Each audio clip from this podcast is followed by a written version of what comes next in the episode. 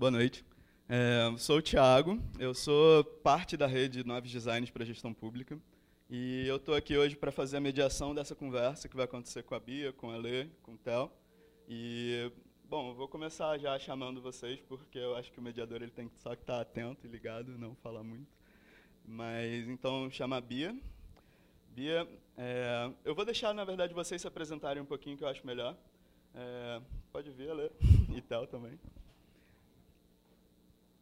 E, bom, hoje a gente está aqui para conversar sobre governos conectados, democracias participativas. Cada um vai trazer um pouquinho das suas experiências. Pedir para cada um se apresentar um pouquinho antes. Ah, justo. Boa noite a todos e a todas. Uh, como o Vitor falou, como o Tigres falou, meu nome é Alexandre, sou pesquisador da área de inovação do ITS. Tenho uma relação venho construindo uma relação com o NTS nos últimos três anos, uh, mas voltei ativamente tem três meses agora.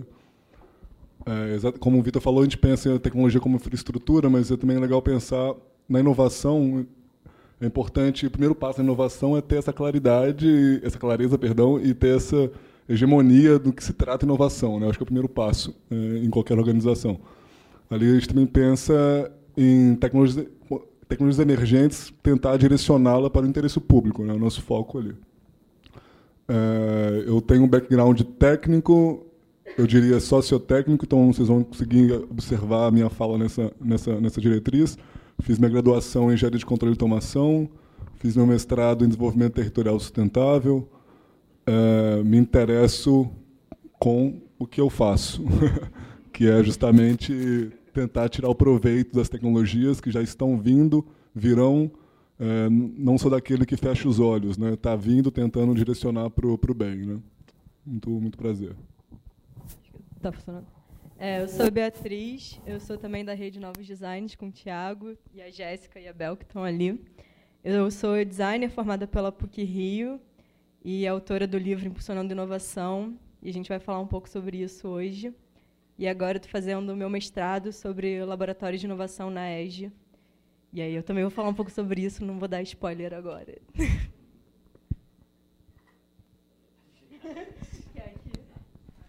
Desculpa, eu não sou muito bom com tecnologia. É, meu nome é Tel. Eu também sou engenheiro de controle de automação. Olha só, dois engenheiros de controle de automação na mesma mesa. Vai, né, coisas estranhas vão acontecer aqui mas eu não trabalho com, com engenharia, já tem um tempinho. Eu trabalho com financiamento coletivo, economia colaborativa.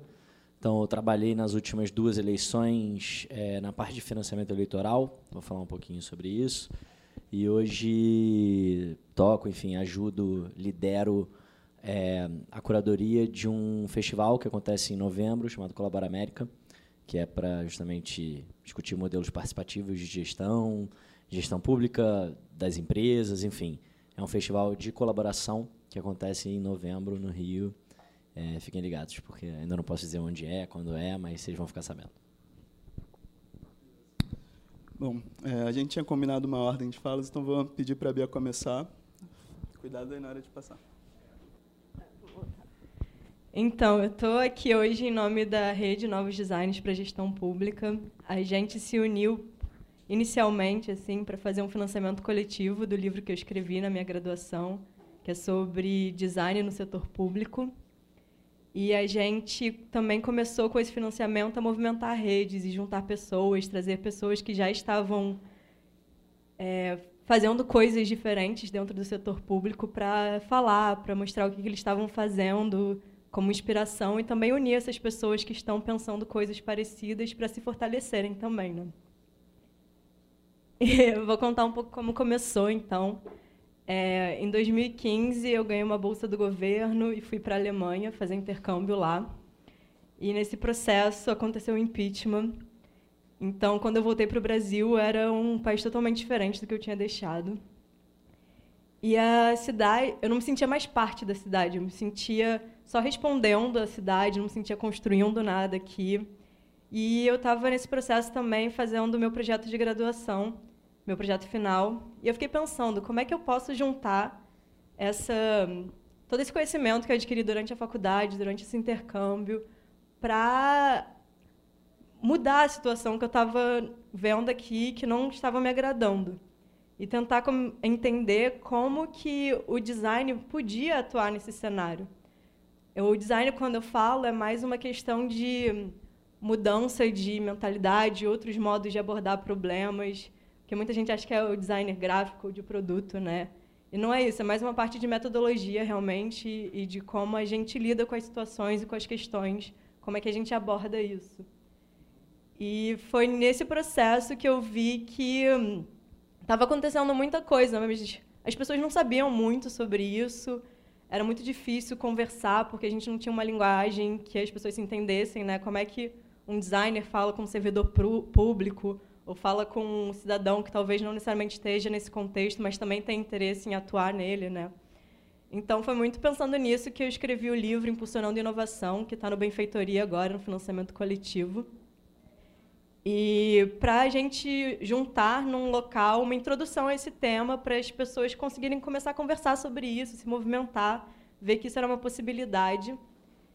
E foi a partir disso que eu me juntei com essas pessoas maravilhosas que estão aqui. E a gente começou esse movimento do financiamento coletivo e de articulação de rede. Então a gente teve quatro encontros até agora, em lugares diferentes da cidade. E e sempre a gente trazia palestrantes diferentes, assim. E foi muito bom ver pessoas que já estavam pensando isso, que já estavam atuando no setor público, e como elas tinham visões diferentes, e como essas visões podiam se fortalecer, podiam se apoiar. E, um, e aí a gente está nesse movimento agora. Vou, gente, eu só vou errar com esse controle. Foi. É, então, tipo, durante o livro, né, eu comecei a identificar algumas questões é, particulares de cada, vamos chamar, grupos de pessoas que eu estava querendo falar. Né? Eu tinha os designers que tinham uma falta de conhecimento de que eles podiam atuar na esfera pública, que eles podiam mudar a situação da cidade, que eles podiam ajudar a construir um futuro que eles acreditavam. E quando eu falava, tipo, para pessoas de fora do designer, o que eu estava propondo, eles não conseguiam entender, porque eles viam muito designer como isso, um designer gráfico, um designer de produto. Então, é, muitas vezes existiam designers dentro do setor público fazendo flyer ou fazendo apresentação. E é ótimo a gente também estar nesses espaços fazendo isso, porque eu acho que a gente também tem uma capacidade muito grande de comunicar e visualizar e fazer as coisas visuais. É, mas eu achava que existia outras potencialidades dentro do campo que a gente precisava também estar atuando nessas outras áreas. Mas eu também via que a gente não conseguia falar com esse servidor público. Então eu estava falando de termos que era muito específico da área e eles não conseguiam entender qual era, como eu podia contribuir com aquele cenário, qual era o valor que eu estava trazendo ali. E aí dentro dos servidores públicos eu via que tinha muitos movimentos acontecendo mas eles eram muito individuais, não existia um sistema que apoiasse aquilo, era muito tipo um funcionário que teve alguma ideia e foi com garra fazer e se ele por acaso era removido daquele espaço ou mudava de cargo, o projeto acabava, não tinha uma continuidade, né? E eles entendiam que achava muito engraçado. É, eu falava, explicava o que eu estava pretendendo com o design, usar metodologias dentro do setor público de design para ter serviços centrados no humano. E eles viam isso como um trabalho de engenharia de processos. E eu achava engraçado, porque, sim, a engenharia de processos também faz isso, mas eu acho que o design traz uma outra visão. Né? Eu acho que traz essa questão mais humana dos processos, traz essas diferentes abordagens, de juntar pessoas de diferentes áreas para conversar. Então, eu queria tentar comunicar isso, né? que a gente podia estar tá atuando nesses espaços de uma maneira diferente do que o, as pessoas estavam no momento atuando.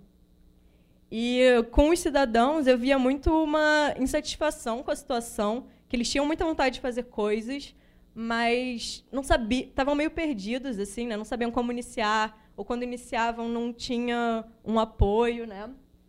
E e aí foi meio nessa vontade, né, de juntar todas essas pessoas num mesmo lugar para conversar, para discutir é, como é que a gente constrói coletivamente esse novo futuro que a gente está querendo. E esses foram alguns dos encontros que a gente teve, foram quatro, né?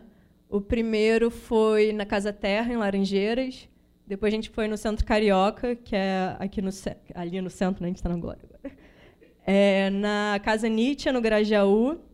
E o último que foi na Casa de Estudos Urbanos, que é aqui perto. E em cada encontro eram pessoas muito diferentes.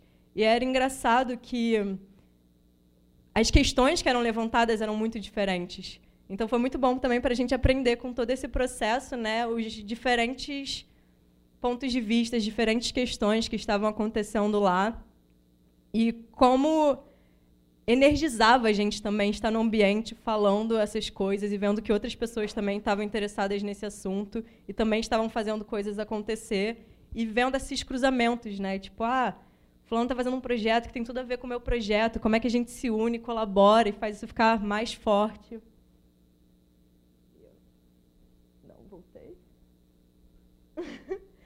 É, essa é um pouco da agenda que a gente vai ter agora no futuro. É, hoje a gente está aqui no ITS. e dia 3 a gente vai estar tá na Casa Firjan, que a gente vai estar tá dividindo a mesa também com funcionários do setor público, acho que na maioria são isso, né? E a gente vai estar tá falando é, secretários e a gente, de diferentes secretarias, assim, a gente vai estar tá... É. Secretário de inovação lá de Niterói, que é o Grael, que é um cara Sim. bacana. E aí tem outra pessoa que é do setor privado. É. Então, é uma, uma, realmente, eu pessoalmente acho que vai ser uma mesa bem interessante. Né? Sim. Setor público, setor privado. E eu sinto que design de gestão pública é, é cidadão, né? Sim. Não está nem no privado nem no público, ele está. Não, foi ótimo. É, mas vai ser bem legal essa mesa, então vocês estão todos convidados, é um evento gratuito também. Depois a gente vai estar na Secretaria de Cultura em Nova Iguaçu, é, com essa nossa proposta, né, de levar essa conversa para outros lugares também da cidade, não ficar nesse centro que a gente sempre acaba ficando, Zona Sul, centro. E aí, no dia 9, a gente vai dar um workshop curtinho, assim, na Firjan, vão ser duas horas, só para dar um gostinho, que uma das nossas recompensas no Benfeitoria é um workshop maior, que o Gabriel vai estar lá, então, se quiserem acompanhá-lo, está lá na Benfeitoria. E essas aqui são as nossas redes do Instagram e do Facebook. A gente está atualizando sobre a campanha, sobre assuntos que estão ocorrendo no tema. Então, se quiserem seguir acompanhar a gente lá. E essa é a campanha. É, eu vou passar o vídeo para vocês rapidinho. Está aí minimizado. Não, esse aí não. Está minimizado. Esse. Aí esse é um vídeo que a gente a gente teve um primeiro vídeo, mas a gente aprendeu muito com o fazer da campanha, né? Então a gente fez um outro vídeo para sintetizar e também mostrar, né, o que, que a gente está pensando agora após quase dois meses de campanha, né? O setor público no Brasil parou de funcionar? Como que você gostaria que fosse o setor público?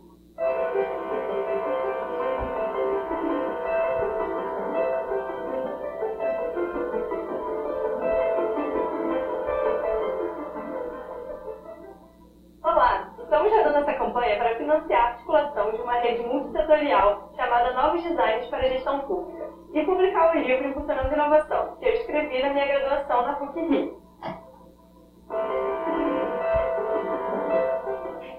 Estamos organizando oito encontros para ativar redes em diferentes partes da cidade. O objetivo desses encontros é reunir em um só lugar pessoas que já estão fazendo diferença na gestão pública do Rio de Janeiro e do Brasil para impulsionar cada vez mais inovações no setor público. Seja através de laboratórios de inovação, de projetos de colaboração criativa, ou até mesmo de mudança de mentalidade, a tendência de se trabalhar inovação dentro do setor público já é uma tendência no mundo todo. O livro também ajuda a criar uma linguagem comum para que pessoas de diferentes áreas possam conversar e pensar o setor público que nós queremos construir. Acreditamos que com a publicação desse livro, a gente também está contribuindo para esse ambiente de inovação e para a difusão de melhores práticas de gestão dentro do setor público. A aproximação entre nós designers e aqueles que já estão fazendo isso dentro do serviço público é importante para que a gente comece a construir uma linguagem comum e um ambiente comum onde todos possam colaborar na criação de novos projetos. Essa campanha é tudo ou nada, ou seja, se a gente alcançar a meta, a gente recebe dinheiro e publica o livro. Se a gente não alcançar, não vai ser possível essa publicação. Como você está com seus amigos, com a sua família, todos fazem parte da construção desse novo setor público. Vamos fazer essa iniciativa viralizar.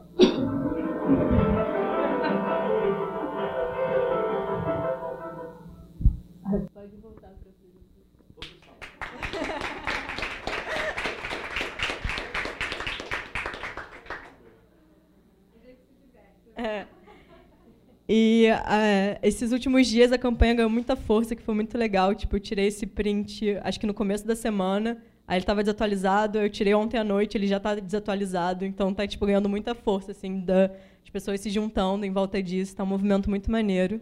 Então, se vocês quiserem contribuir, tá lá na benfeitoria.com.br design gestão pública. E a gente tem várias recompensas incríveis e é muito legal. e vocês vão poder estar tá financiando o primeiro livro sobre design e gestão pública, publicado coletivamente. Então, é um movimento que vocês vão querer fazer parte, fiquem ligados. E a gente tem mais 14 dias agora de campanha, então tem que correr, gente. Esse era o vídeo. E aí agora eu queria falar um pouco desses laboratórios de inovação, que é o tema do meu mestrado.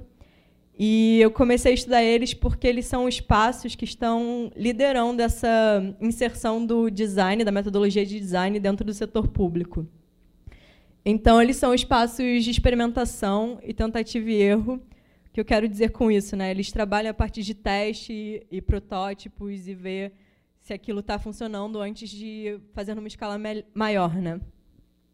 E eles são espaços que estão reunindo diferentes profissionais. Então, Dentro dos times, normalmente você tem advogados, você tem administradores públicos, designers, sociólogos. Então, é realmente um time multidisciplinar. Que é, a gente acredita que a inovação só pode acontecer acontecer quando a gente tem um time de diferentes habilidades, diferentes é, backgrounds e diferentes vivências assim, né, trabalhando junto, porque senão a gente fica só repetindo os mesmos processos, né? E os laboratórios eles têm objetivos muito diferentes. Alguns são uma mudança de mentalidade dentro do setor público, outros estão mais voltadas para serviços, outros mais voltadas para o meio digital. E eu acho isso muito interessante, como é, você pode ter esse mesmo ambiente focado em diferentes coisas e trabalhando em diversas questões da, públicas, né? E os órgãos que eles estão ligados também são muito diferentes. Então, a gente tem laboratórios ligados a ministérios, laboratórios ligados a secretarias, é, ou até mesmo do setor privado. Então, é um modelo que é muito adaptável, e isso também é uma força deles. Né?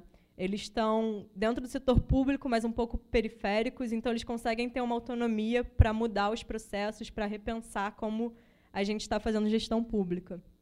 E o tamanho da equipe, ultimamente, são equipes menores, assim, acho que no máximo umas 10 pessoas, mas eles têm funcionado muito bem, assim, fazendo vários projetos e coisas muito interessantes. É, isso não dá para ler, mas é mais o que eu queria mostrar é como eles estão espalhados pelo mundo, assim. Então é realmente um movimento mundial.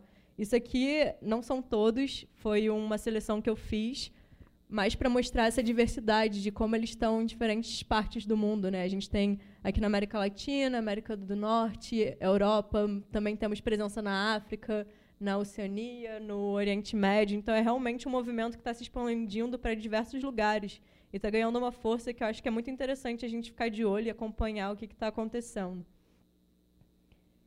E aí, aqui no Brasil, saiu, acho que faz duas semanas, uma pesquisa da IPEA, sobre laboratórios e equipes de inovação aqui no Brasil. E eles mapearam, acho que 37. Então, é que uma coisa que tavam, me questionaram muito no meu projeto foi tipo, ah, muito linda essa ideia que você tem, mas a gente nunca vai conseguir fazer isso no Brasil. E assim, eu entendo de onde as pessoas que falaram isso estavam vindo, mas a gente pode fazer isso no Brasil, isso já está acontecendo no Brasil. Eu acho que a gente tem que perder essa ideia de que, tipo, ah, aqui a gente não tem solução, vamos todos para o fundo do poço e só vamos nos abraçar e seguir juntos, sabe? A gente pode fazer acontecer e mudar esse cenário. Mas a gente vê que uma concentração ainda muito forte no Sudeste e em Brasília, né, desses laboratórios. Então, também tem essa tentativa de como é que a gente espalha isso para outros estados, né? E não fica concentrados nesses polos que já são polos. E nessa pesquisa também eles perguntaram as metodologias utilizadas por essas equipes e laboratórios, e 81% estavam falando que usam design thinking. E eu achei isso muito interessante de como é que a metodologia de design realmente está ganhando muita importância nesse cenário, né? E eu acho que eu, como designer, pelo menos, tenho interesse de entender como é que isso está acontecendo. E eu acho que o design thinking acontece sem um designer, mas eu acho que nós, designers, também temos muito a acrescentar para essas metodologias acontecerem e para a gente construir junto com outras pessoas. Né? E essa é uma lei que está ainda foi feita, foi proposta em 2017, ainda está nas questões de aprovação e tal, mas é para, de modo geral, incentivar inovação no setor público e no capítulo, não lembro agora, é três, um, em algum capítulo eles preveem a criação de laboratórios de inovação e eu acho muito interessante, né? Óbvio que a gente pode questionar, né? Vocês estão querendo construir um espaço de participação cidadã e de o cidadão fiscalizar a gestão pública, mas sobre o seu domínio. Acho que a gente pode questionar também, né? Como é que essa lei acontece de fato? Mas é interessante eles estarem entendendo que é preciso construir outros instrumentos para mudar os processos deles, que os processos deles talvez não estejam mais respondendo às questões públicas que nós temos hoje em dia. Talvez estejam é, com processos que não mais correspondem à realidade e é interessante ver que eles estão percebendo isso né, e tentando também estratégias de como é que eles mudam. E esses são os laboratórios que eu estou estudando no meu mestrado, que é o G9 em Brasília, o 011 Lab em São Paulo e a Telos também em São Paulo. E eles estão no livro também. Eu explico um pouco sobre eles no livro e mostro casos de projetos que eles já fizeram, como é que isso está acontecendo. E o que eu acho interessante desse cenário é que eles são, eles já mostram uma diversidade de forma. O Genova ele é do ministério, mas também é uma com uma participação da universidade, da ENAP. O 011 Lab está dentro da prefeitura de São Paulo e a Telos é uma iniciativa privada. Então já mostra como as estruturas podem ser muito diferentes e como é que a gente pode usar isso a nosso favor. E o, o livro vem muito nessa questão, né, de a gente criar uma linguagem comum para conseguir conversar. É, falando do meu projeto, eu estava falando coisa sobre políticas públicas com designers e eles não entendiam o que era isso. Então, se eu estou falando de políticas públicas, você está entendendo o que é leis, outra pessoa está entendendo o que é programas, outra pessoa está entendendo, sei lá, que é nada como é que a gente consegue, junto, criar uma visão, criar um objetivo, criar um projeto? É preciso que a gente tenha o mesmo entendimento sobre as palavras né, e sobre os conceitos. E o livro vem muito nessa vontade de tentar começar a criar uma linguagem comum. Eu acho que é uma coisa que a gente vai construir junto, sim. Não acho que o livro resolva isso, mas é um pontapé inicial para levantar essas questões, já é, ter alguns termos que a gente pode já aceitar como entendendo a partir disso e ver quais são as outras questões que a gente tem, que a gente não está conseguindo se comunicar.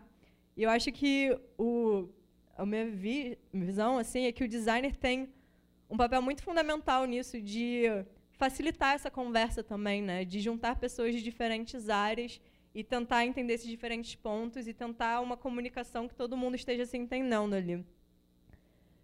E aí, é, aqui era um vídeo também, mas não vai aparecer, era só mais um livro do, do livro sendo folheado. Mas é para lembrar que a gente está no Benfeitoria, Design e Gestão Pública, e tem mais 14 dias, se eu não estou errada, de campanha. Então, todo apoio é bem-vindo. E é isso, galera. Acabou. Obrigada.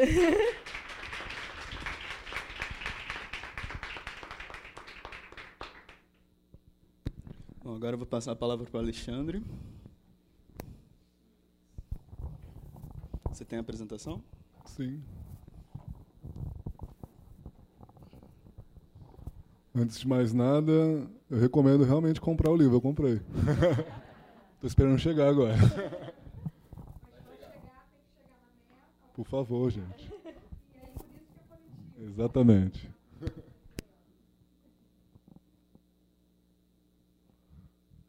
Então, não estou aqui para evangelizar nenhuma tecnologia, hein? Vou começar por aí. Mas eu acho que é interessante falar de identidade digital quando a gente fala de governos conectados eh, e design, porque o design dessa identidade digital ele é, ele é muito relevante, ele é fundamental para a gente garantir governos conectados inclusivos e realmente focados no cidadão. No cidadão. Ah, ah, então, nesse debate de governos conectados, tem dois conceitos muito importantes que a gente tem que ter em mente: né? governo eletrônico e governo digital. O governo eletrônico ele tá, já está na literatura, já está na boca do povo desde a década de 90, anos 2000 principalmente, que nada mais nada menos que a introdução de tecnologias de informação e comunicação no serviço público, né? criação de sites do governo, ou dos 1.600 sites condomínio.gov.br que nós temos, embora com o decreto de unificação do, do .gov.br de dois meses atrás, ainda está bem siloada. E nesse debate mais recente surgiu o termo de governo digital. Qual é a diferença? Não tem muita diferença na, na, na prática, não, mas o que vem é justamente essa, essa janela de oportunidade de se inovar. Né? Vamos criar, vamos falar agora de transformação digital do governo. E com isso vem todo esse papo de mudar a organização e estrutura uh, administrativa e comportamental. Uh, nessa linha,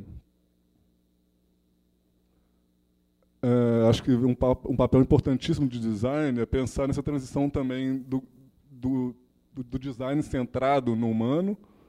Eu gosto de focar em humano, não focar em cidadão ou cidadão, porque a gente não exclui realmente ninguém, né?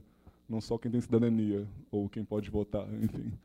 É, nessa transição do eletrônico para o digital, um pouco mais recente, também está tendo essa transição do humano, do, do, do centrado no humano, design, para o controlado pelo, pelo cidadão, pelo humano. Isto é, você criar uma ferramenta que vai realmente colocar o cidadão sob controle, tendo autonomia é, dessa ferramenta, dos seus dados, enfim. Então é outro ponto importantíssimo para designers é, terem em mente, e quem trabalha com governo e transformação digital também.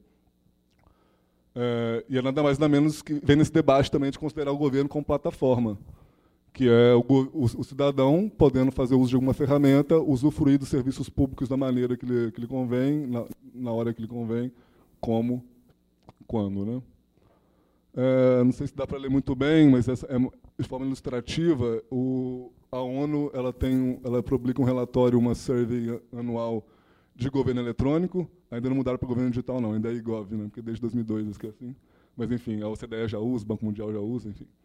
É, na survey do ano passado, a Dinamarca está em primeiro, a Coreia ali crescendo bastante nos últimos anos em segundo, o Brasil e a Argentina é, empatados aqui, mas a gente vê um Mali bem discrepante do que o Brasil e, e Dinamarca. Em paralelo, isso aqui em termos de serviços ofertados digitalmente. E aqui a gente tem um índice de participação que, que por alto, avalia a capacidade de resposta imediata do governo para o cidadão, também a capacidade de, de participar de consultas públicas e também de tomar, de tomar decisão online para o cidadão. A gente vê o Brasil muito melhor ranqueado, o que é, no mínimo, curioso. É, é importante dizer que governo digitalizado não é governo inovador. Estava até conversando isso com o Rick aqui agora. Pelo contrário, né? Uh, é, escreveria aproveitando a revolução digital para perpetuar a ineficiência. Né? É, então, esses são os, os aplicativos mais, baixa, mais baixados do governo. Quem aqui, a propósito, tem aplicativo do governo? Usa? É, seria mais fácil ter um, você poder acessar vários serviços em um mesmo aplicativo, né? Mas eu acho mais legal disso aqui é o Supremo, sem dúvida.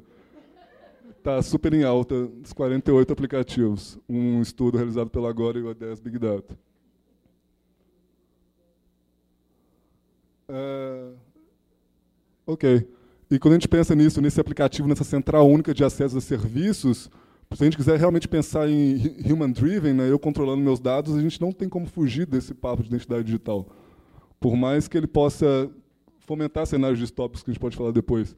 Mas ela, se cuidadosamente é, implementada, e nisso eu até posso falar depois da pesquisa que a gente está conduzindo agora, que chama GURID, é, desculpa virar as costas, mas GURID, o hashtag, é, pensando em usos apropriados da identidade digital, é, ela pode realmente promover redução de fraude, burocracia, de custo, uh, mais confiança, mais agilidade, maior engajamento. Uh, podemos discutir isso depois também no debate. É, também só para pontuar, um estudo recente da McKinsey, consultoria dois meses atrás, enfatizando o poder de destravar esse valor, embora tocado de forma financeira, principalmente, uh, que a identidade digital pode promover no mundo, o Brasil como sendo o primeiro, com 13%, de 8% a 13%, dependendo da complexidade do sistema de identidade digital, e de 3% de aumento do, do, do PIB. É é um, relatório interessante, recomendo. Uhul, identidade digital, né? Falando, só que não, né? Também tem vários aplicativos só fazendo essa mera digitalização uh, dos nossos documentos, né? Eu não tenho nenhum deles a propósito. O, o mais novo que tem sido vendido muito como identidade digital é o DNI. Alguém que já ouviu falar do DNI? O Documento Nacional de, Identifica de Identificação? Parabéns. é, se você olhar lá no PL lá de lançamento dele, ele está sendo vendido como identidade digital. Né? Mas, na prática, ele está sendo emitido pelo, coordenado pelo, pelo TSE, em parceria com o Ministério da Justiça, Ministério do Planejamento, agora Economia. E, ou seja, só quem tem título de eleitor pode ter sendo que do TSE pode ter o DNI, já começa excluindo by design, by default, como quiserem chamar. É, enfim. Então, só para poder ilustrar esse papo de identidade no mundo e por que a gente fala de identidade digital, é, tem esse estudo do Banco Mundial do ano passado, eles, eles encontraram que 1,1 bilhão de pessoas no mundo não têm uma identidade legal. Eu vou entrar um pouco nesse detalhe também do que seria essa identidade legal em breve. É, e só para ilustrar onde que se dá essa distribuição no globo, olha aqui, África subsaariana, Ásia. A gente está até bem, ó, que tranquilo, nós estamos aqui. Ó. Mas ainda assim temos 600 mil sem certidão de nascimento no Brasil. Importante mencionar. Mas é claro que a complexidade dos, não, dos invisíveis ou dos não identificados é muito maior até mesmo onde não tem laboratório de inovação, como a Bia mostrou. E é claro que as ameaças são gigantescas a gente pensa em, em vigilância de massa, em controle é, inapropriado, de, uso inapropriado de dados, controle massivo do Estado e tudo mais, mas ainda assim ainda apresenta uma possibilidade gigantesca em garantir pelo menos o direito uh, à identidade, né? já que papéis não são entregues. subindo toda hora. Enfim, é bom, é bom pontuar também que os Objetivos de Desenvolvimento Sustentável, o ODS, o, o target, né, o alvo 16.9, ele fala sobre a, a universalização da identidade legal para todos os cidadãos do mundo até 2030. Então, também tem esse movimento, claro, mega institucional da, da, da ONU, mas puxando essa agenda para frente. Então, vamos entender um pouquinho o que seria essa identidade legal também. E acho que aí está o grande desafio, né? Você conseguir traduzir, fazer essa digitalização da identidade, tendo esse vínculo com o registro civil, que aí sim você consegue garantir ou, ou entregar esses direitos fundamentais, né? Então tem esse, esse triângulo aí, eu acho que ele é chave para a gente entender esse conceito, né? Ah, não, não, faz mal, né? Um pouquinho de conceito. O, o registro civil, de, sendo bem direto, para não tomar muito tempo, ele, ele, eles são suas informações biográficas, né? Quem, quem, quem o faz no Brasil hoje em dia são os cartórios, uh, desde, desde o século XIX, a segunda metade do século XIX, são suas informações biográficas, nome de sua mãe, nome de seu pai, uh, demográfico, onde você nasceu, quando. Ele, ele garante, ele faz essa ponte com, com, a, com a legalidade da sua identidade, com da jurisdição que você, que você vive, no caso do Brasil. Já a identidade civil, ela é focada na unicidade. Então, ela, ela trata de informações biométricas. Né? Sua, sua fingerprint, como é fingerprint? Né? Sua digital. Uh, aí já entra os cenários mais distópicos, íris, uh, retina, DNA, enfim. mas são é, informações únicas de, um, de uma pessoa e servem para poder se identificar. A gente acabou de falar que é unicidade, mas se a gente pensar que o RG é emitido por cada federação no Brasil, todas pela polícia, só o Rio que não, o Rio está até avançado nisso, olha que engraçado.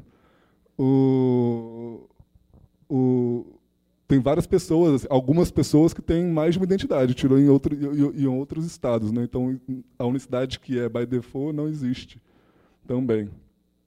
Uh, os cadastros administrativos, que surgiram principalmente na década de 70, ali, com algumas políticas sociais, com a própria Previdência Social, uh, e foram criando números, números de identificação uh, específicos, justamente pela falta dessa identidade civil unificada. E agora pensando, tá, estamos entendendo a identidade, estamos entendendo a digitalização do governo, para poder garantir a inclusão do cidadão nesse processo, nessa transformação digital, então, pensando nesse, nesse planejamento, dessa implementação desse, desse, dessa identidade, um, um, guia prático do Banco Mundial que está sob consulta, um rascunho nesse momento, esse mês de junho, eles, eles estabelecem quatro, quatro principais fases nesse planejamento, que é o status quo, que é entender realmente o cenário atual do sistema de identificação do país que está querendo implementar, pensando em estratégias nacionais de identidade digital. E até agora falando de inovação, né? inovação é desafiar o status quo muitas vezes, né? mas para desafiar tem que entender o que está acontecendo. Outra, outro passo importante é a visão, né? qual a meta, qual o objetivo que você quer. Tem que ser bem claro desde o início, para você evitar o que a gente chama em inglês de mission creep, que é você fazer, criar uma identidade digital para uma finalidade, passou um, dois anos, tá sendo, seus dados sendo vendidos, enfim. É, o contexto, né? context matters, né? é importantíssimo entender quais são as restrições que, que limitam o avanço ou, ou, ou, fomentam o avanço, a disseminação dessa identidade de forma inclusiva. Hoje em dia ele é feito muito com cost-benefit analysis, né, análise de custo-benefício, que, que leva em consideração só questões financeiras. Então, atributos como o próprio engajamento cívico é, não são levados em consideração, então, o risco da privacidade. São levados de forma paralela, na verdade, que, que você tem que, com certeza, avaliar desde o início quais são os riscos inerentes à exclusão, à privacidade e à própria mission creep que eu falei, mudança de propósito. Nessa, nessa de entender uma, o, o status quo, o ITS ele foi bem, bem uh, pioneiro. Ano passado a gente organizou um evento, não sei quem, quem acompanhou, foi o GovTech Brasil, foi um evento para criar uma agenda digital para o Brasil, ou então para fomentar esse debate, principalmente.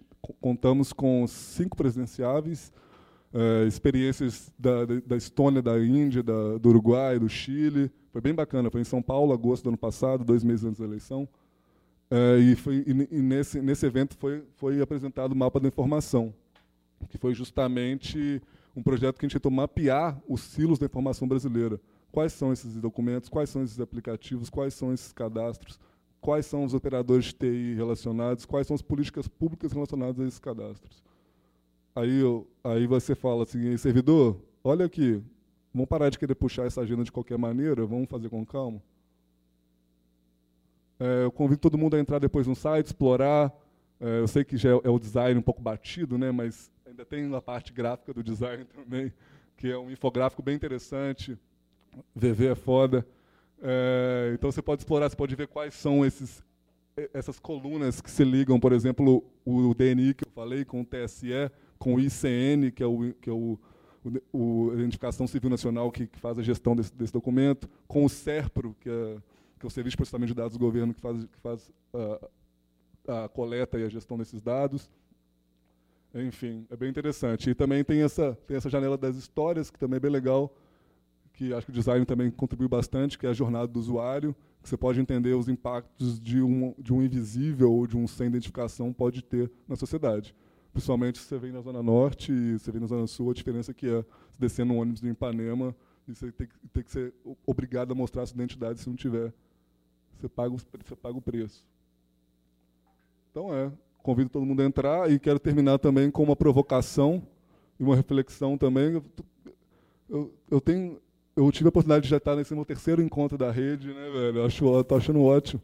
Desde quando você convidou, quando a gente marcou o primeiro café, eu acho que é isso. Trabalho de rede é isso, né? Formiguinha, vamos junto, vamos cutucando. E, eu tenho visto design em todos os lugares agora, assim, é, com outro olhar, né? E, e, e só um exemplo, a GDPR, que é a Lei de Proteção de Dados Geral da Europa, artigo 25, Privacy by Design. Aí, tá, concepção, toquei. Tá Mission Billion, que foi um, um, um, projeto do Banco Mundial que foi lançado agora na conferência anual em Washington.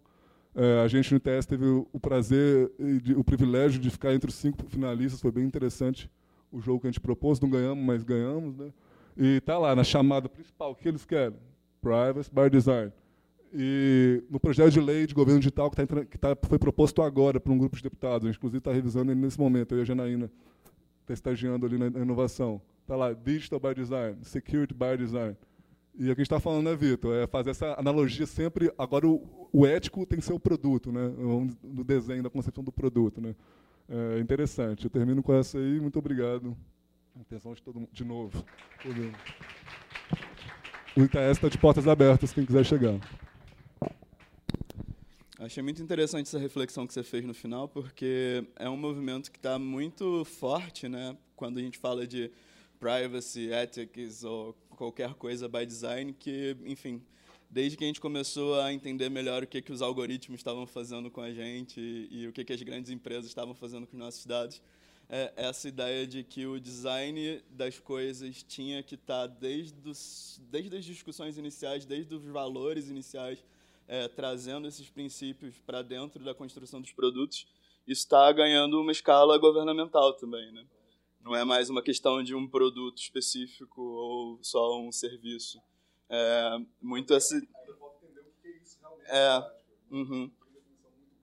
Sim.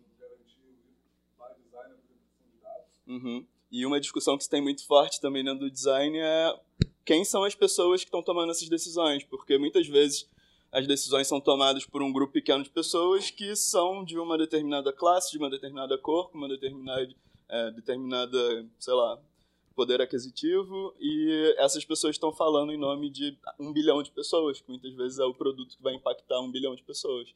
Então, como é que a gente, como que a gente traz mais pessoas para dentro desse lugar de decisão também?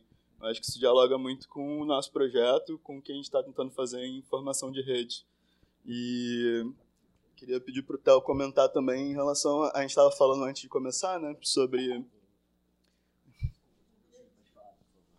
sobre como que a gente está vivendo um período também de transição, né? A gente vê que talvez de uma forma, é, sei lá, atrasada, os governos estão tentando fazer o que as empresas já estão fazendo desde sempre, que é não ficar para trás, que é entender o que está acontecendo aqui agora e se colocar diante disso com alguma resposta possível para talvez perder os anéis e não perder os dedos. É, acho que tem a ver com isso. Acho que tem a ver com aquela a teoria da plataforma em chamas, né? Que é quando o custo de você ficar onde você está é maior do que o custo de você se mover para um novo lugar. E aí eu acho que boa parte das inovações têm sido feitas em grande escala, né? Como você falou, em pequena escala tem muita coisa legal sendo feita no setor público. Mas essas em grande escala, muitas vezes eu acredito que vem dessa necessidade de se mover para um outro lugar que tem um custo menor do que ficar no lugar que você está, né? Então, meio por aí. Tá. É, tem uma apresentação aí. Então, pessoal, vocês vão me julgar muito se eu falar em pé, porque eu sou meio nervoso.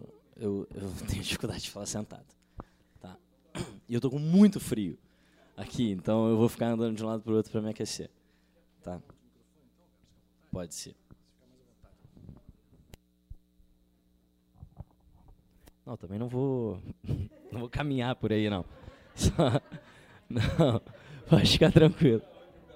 É, pois é, porque acho que está bem em cima de mim aqui, está meio bravo. É, bem, meu nome é Theo Benjamin, eu faço parte de um bando que trabalha a serviço do financiamento coletivo no Brasil. Eu não vou falar aqui especificamente sobre financiamento coletivo, até porque você já falou um pouquinho. É, é muito lindo o projeto, já tinha visto, vou apoiar, ainda não apoiei, mas é que a campanha é muito longa. Campanha, campanha longa é, não é legal. É legal a campanha bem curtinha para a pessoa já, quando olhar, falar: Meu Deus, não tem amanhã, tem que apoiar agora. Isso aí, agora é reta final, agora eu vou apoiar. é, bem, eu trabalho com financiamento coletivo, mas eu vim aqui falar um pouco sobre não exatamente sobre gestão pública, mas algo que eu acredito que precede a gestão pública, que é o que gera a nossa democracia. Tá? As eleições e a forma como a gente coloca as pessoas que tomam, que criam as políticas públicas no lugar de criarem políticas públicas. Então eu queria começar aqui com a fala do Lawrence Lessig, que é um, um advogado americano que criou o Creative Commons, dentre outras coisas.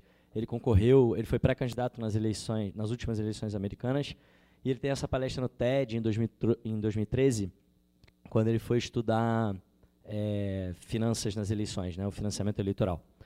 E ele começa pedindo, fazendo uma analogia, né? Ele pede para a gente imaginar um país chamado Lesterlândia? Lesterlândia é um país como outro qualquer, que tem 300 milhões de habitantes.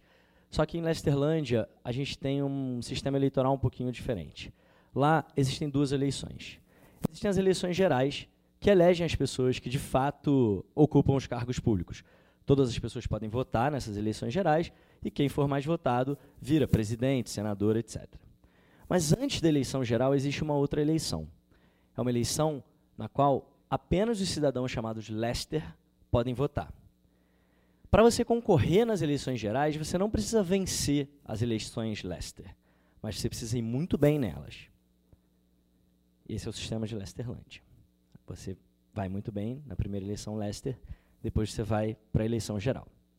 Claramente tem alguma coisa errada nesse sistema. Os Lesters, eles têm um poder de influência desproporcional nessa democracia. A democracia de Lesterlândia está quebrada. E ela cria um mecanismo de incentivo para trocas pouco republicanas entre os políticos e os Lesters. O problema é que nós somos Lesterlândia. Se você imaginar que antes das eleições, os candidatos concorrem a uma eleição do dinheiro. Eles precisam levantar a grana para conseguir concorrer nas eleições presidenciais, para prefeitura, para governo do estado, etc, etc. Ele não precisa vencer, não precisa ser o candidato que mais levanta grana, mas ele precisa ir muito bem. Tá? Se você fizer uma, uma correlação dos candidatos que mais gastaram nas eleições, não nas últimas, né, mas em 2014, os candidatos a deputado que mais gastaram em cada estado, 70% deles foram eleitos. Tá? Ou seja, no Rio a gente elege, acho que 51 deputados. Dos 51 que mais gastaram, 40 e tantos foram eleitos. Tá? Aí os outros são o 52º, o 53º, o 55º e assim vai. Tá? Então, o que o Lawrence Lessig diz para a gente é que o financiamento eleitoral não é o maior problema do mundo, mas ele é o primeiro problema do mundo. O financiamento eleitoral não é mais importante do que mudanças climáticas, do que igualdade de gênero ou todas as outras coisas que a gente está lutando. Mas se a gente não muda a forma como a gente financia nossas eleições, a gente não reestrutura a nossa democracia e a gente mantém as mesmas pessoas nas mesmas posições de poder, tomando as mesmas decisões. Então a gente não resolve as mudanças climáticas, nem a desigualdade de gênero, e nenhuma outra causa que a gente esteja lutando. Tá? Então, antes de mais nada, bem, o primeiro passo para enfrentar um problema é admiti-lo. Né? E nós temos um problema grave no Brasil. É claro que o exemplo do Lawrence Lessig é nos Estados Unidos. Ele não escolhe o nome Lester por acaso. Existem o mesmo número de pessoas chamadas Lester nos Estados Unidos. É, o número de pessoas chamadas Lester nos Estados Unidos é o mesmo número de grandes financiadores nas eleições. Tá? Então, não é por acaso, são pouquíssimas pessoas que influenciam a eleição de maneira desproporcional. E nós temos esse mesmo problema, é um problema grave. É, eu vou falar aqui rapidamente sobre as quatro formas como a gente financia as eleições. Tá? Existem quatro maneiras como o dinheiro flui dentro das eleições. A primeira delas é o financiamento de empresas. Tá? Em 2014, as eleições custaram 5 bilhões de reais. Se você somar os gastos de todos os candidatos na eleição de 2014, dá 5 bilhões de reais. 1 bilhão, ou seja, 20% desse dinheiro veio de 10 empresas. Apenas 10 empresas forneceram 20% do dinheiro que rodou nas eleições de 2014. É, se você pegar é, só o, o, as, o, as, os candidatos que receberam grandes doações dessas 10 empresas, isso dá 70% da Câmara. Tá? Ou seja, 70% da Câmara dos Deputados, que foi renovada agora em 2018, mas que governou o Brasil nos últimos quatro anos, 70% recebeu ao menos uma doação de uma dessas 10 empresas que controlam as nossas eleições. Se a gente imaginar uma fictícia bancada da JBS, lembrando, todo mundo já esqueceu quem é a JBS, né? mas a JBS é aquela lá do boi, que faz é, caneta espiã também, essas coisas. É, áudio do Temer, né? essas coisas. É, frango, frango com papelão, esse mercado que está aí. É, é, se vocês lembrarem bem, a JBS foi, um, foi pivô de grandes escândalos na Lava Jato, e se a gente imaginar uma bancada da JBS, que seriam todos os deputados que receberam algum dinheiro da JBS, essa bancada teria 162 deputados eleitos, que é duas vezes e meia maior do que a maior bancada partidária, que é a bancada do PT, que teve 70 deputados eleitos em 2014. Se a gente imaginar uma bancada do concreto, ou seja, todos os deputados que receberam alguma doação de alguma construtora, isso dá 42% da Câmara dos Deputados. 42% das pessoas que votam em políticas públicas que envolvem construtoras receberam dinheiro de alguma construtora nas eleições. Dentro desse cenário, só existe uma conclusão possível: o poder não emana do povo. Tá? Esse é o artigo 1 da nossa Constituição e ele é uma mentira. Mas em 2015 a gente teve uma mudança importante, que passou a valer em 2016. A gente acabou com a doação de empresas. Então, a partir de 2016, nenhuma empresa poderia doar diretamente para nenhum partido ou candidato nas eleições brasileiras. Além disso, a gente fez uma segunda mudança importante. A gente estabeleceu um teto de gastos, porque realmente as eleições brasileiras estavam espiralando para um patamar de gastos inacreditável. A Dilma foi eleita em 2014 gastando 350 milhões de reais. Tá? 350 milhões de reais. O teto de gasto na última eleição para presidente foi 70 milhões de reais, se eu não me engano. É, então a gente fez essas duas mudanças. Para 2016, legal. Agora as empresas não podem mais doar e os candidatos têm que gastar menos. Tá? Só para a gente ter uma noção, em 2012, o Eduardo Paes foi eleito aqui no Rio gastando 21 milhões de reais. Tá? Aí na última eleição só podia gastar 14 milhões. Aí o candidato a a sucessão dele, estava chateado que era pouco dinheiro, não ia ter helicóptero, essas coisas na campanha, mas rolou, ele conseguiu fazer com 14 milhões. É, então, o que, que aconteceu nas eleições de 2016? De fato, a gente teve uma redução na, no dinheiro que foi gasto. As eleições de 2012, que foram as últimas eleições é, é, municipais, né, antes de 2016, tinham custado em torno de 5 bilhões de reais também. E a gente teve uma redução em 2016 para 3 bilhões de reais. Tá? Essa foi a primeira. Putz. Ah, tá. É, então, essa foi a primeira coisa que aconteceu. No, deixa eu só clicar aqui. Porque... Não, tranquilo. Tranquilo. Então, a gente tirou as empresas do jogo e, de fato, teve uma redução. Só que a coisa não é tão simples assim. Porque existe uma segunda forma de financiamento nas eleições, que é o que a gente chama de autofinanciamento, que é o dinheiro que os próprios candidatos doam para suas próprias campanhas. Esse, é, existe uma, uma diferença é, na, no autofinanciamento que ele não tem limite. Tá? Ele é a única forma de financiamento que não tem nenhum limite. O único limite, agora, é o teto de gastos. Então, se para o cargo que você está concorrendo teto de gasto é 2 milhões de reais, você pode botar 2 milhões de reais na sua campanha. Tá? O João Dória foi eleito prefeito em São Paulo em 2016, gastou 9 milhões de reais, dos quais 5 foi ele mesmo que botou na própria campanha. Tá? Nosso querido Henrique Meirelles, nas últimas eleições, botou 70 milhões de reais na própria campanha. Não, botou 40 milhões de reais na própria campanha, desculpa. Desculpa, estava exagerando. Tá?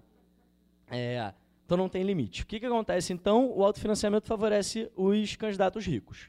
Tá? É, 0,06% da população brasileira é milionária. E 20% dos prefeitos brasileiros são milionários. Tá? O que está faltando na política brasileira não são pessoas ricas, porque aparentemente elas estão se dando muito bem na nossa política. Né? A gente fala de de gestão, aí fala assim: olha só como esse cara é um bom gestor, ele é um ótimo empresário, ele ganhou muito dinheiro no mercado, ele vai ser um bom prefeito. Cara, se fosse isso que fosse salvar o Brasil, a gente já era a maior potência do mundo, porque 20% dos prefeitos brasileiros já são milionários. É, em 2018, o, a gente criou o Fundo Público, Então, o que, que aconteceu? A gente eliminou o, o dinheiro das empresas, as eleições caíram de um patamar de 5, 5 bilhões para um patamar de 3 bilhões, os caras se olharam e falaram, putz, o que, que a gente faz?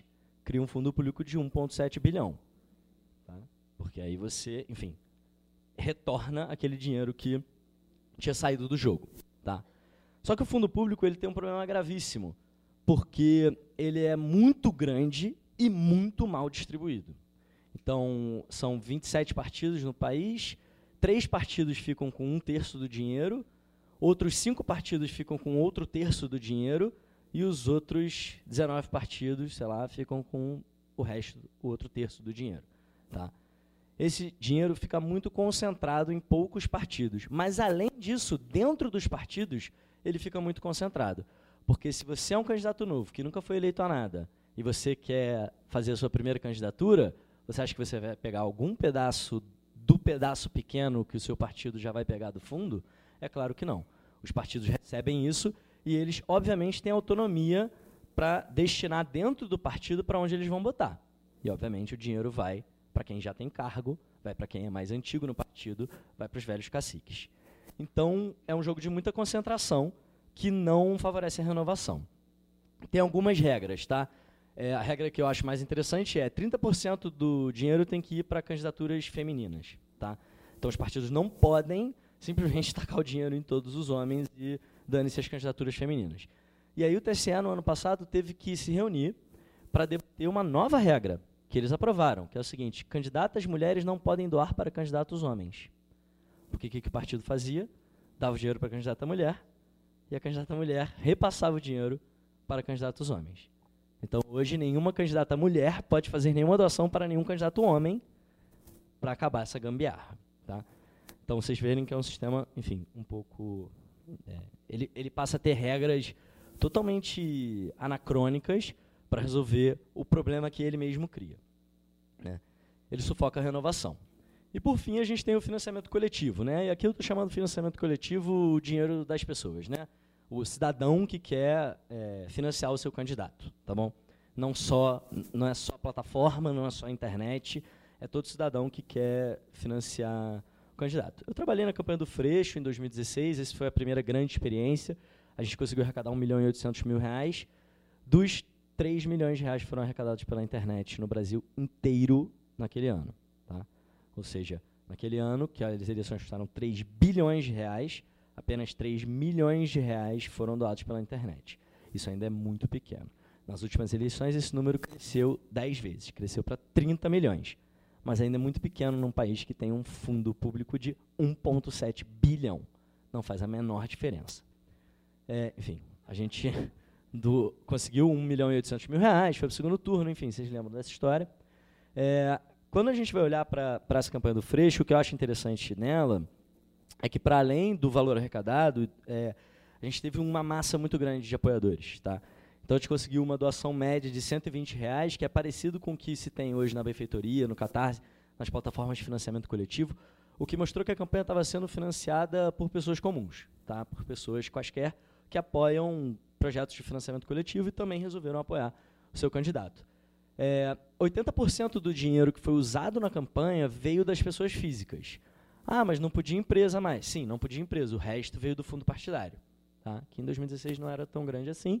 E na campanha do Freixo, então, 1 milhão e 800 veio das pessoas, é, 300 mil, mais ou menos, veio do, do fundo partidário. Tá? Então, esse era o nosso objetivo, era criar uma campanha que tivesse é, um apoio médio baixo, ou seja, ela é financiada por pessoas comuns, e que o dinheiro fosse relevante dentro do montante gasto na campanha. Porque a Dilma arrecadou 800 mil reais de pessoas físicas em 2014 e gastou 350 milhões de reais.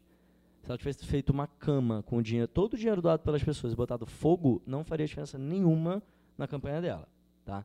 Então a gente estava aqui tentando construir uma maneira diferente de financiar. E isso passa também pela relevância que esse dinheiro tem nas eleições.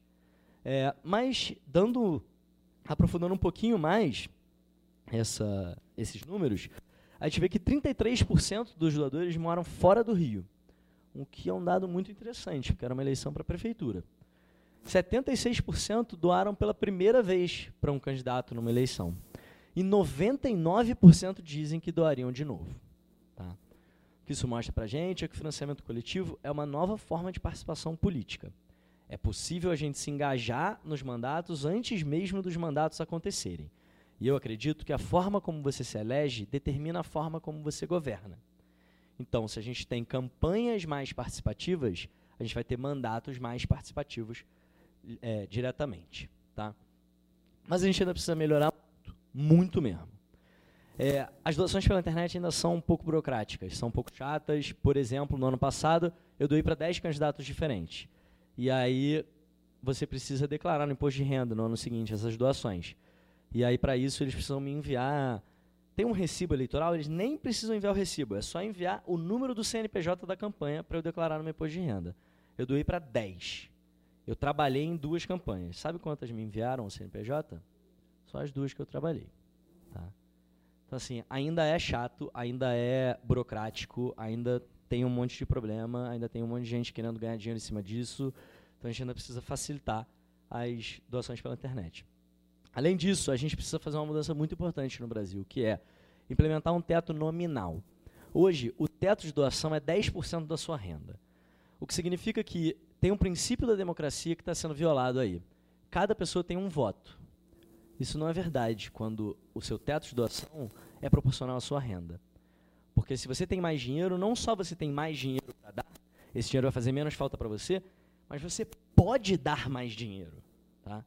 O meu limite vai ser mil, dois mil, três mil, enfim. O seu pode ser 300 mil, 3 milhões. A diferença que você faz é muito maior. Então a gente precisa mudar isso aqui para implementar o teto nominal. E além disso, do jeito que está hoje o dinheiro que as pessoas dão, é, ele mantém o jogo de poder, porque as empresas não podem mais doar, mas os sócios das empresas podem. E eles têm uma renda muito grande, então 10% de uma renda muito grande é muito dinheiro. Ah, é tanto dinheiro quanto era antes? Não. O dono da JBS não pode dar nem perto do que ele dava em nome da JBS. Mas ainda assim, faz muita diferença. Então eu acredito num modelo de financiamento que envolve esses três. Eu não acredito em financiamento de empresa. Tá? Para mim, empresa tem que ser zero.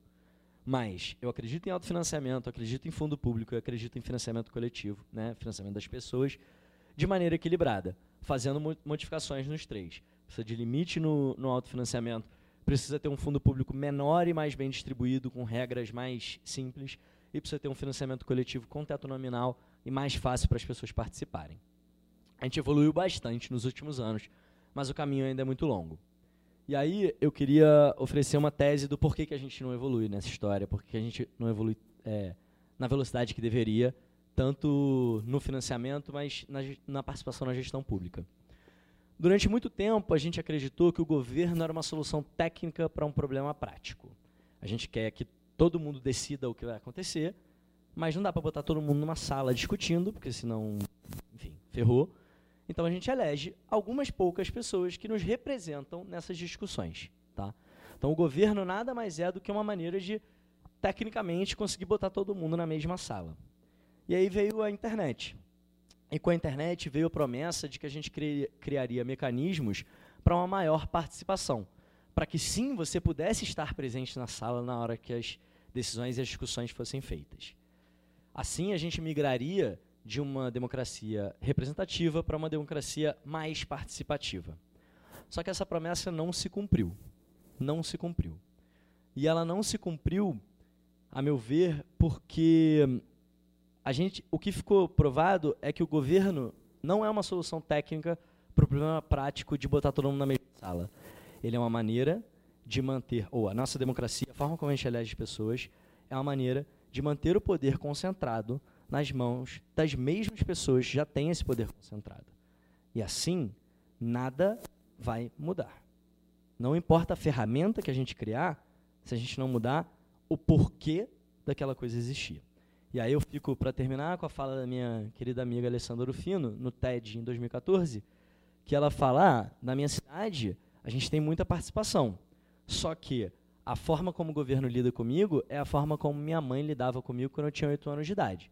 Eu podia escolher se o meu pijama era azul ou rosa, mas eu tinha que estar na cama às 8.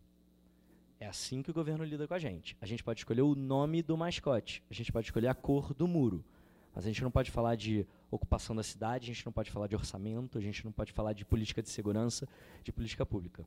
E o porquê não é porque está faltando ferramenta, não é porque a gente não tem como falar sobre isso, é porque não interessa a gente falar sobre isso. É, obrigado.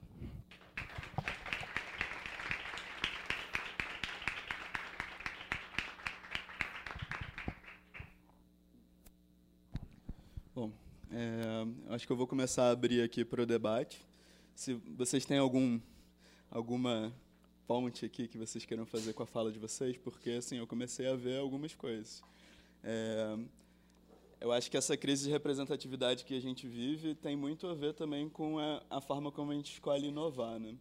Então, é, segundo isso que você falou de ter um problema que é prático, na verdade, como é que a gente é, passa a trazer essas pessoas que não estão conseguindo fazer parte das decisões para dentro da tomada de decisões sem que isso vire também um teatro, porque hoje a gente tem muitas ferramentas de participação e a gente, desde a Constituição de 88, já tem algumas possibilidades, por exemplo, audiência pública e, e muitas outras coisas que, na verdade, hoje são altamente questionadas se são efetivas ou não.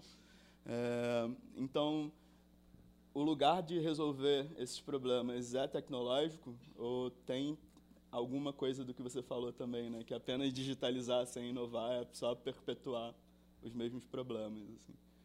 Queria que vocês comentassem isso também.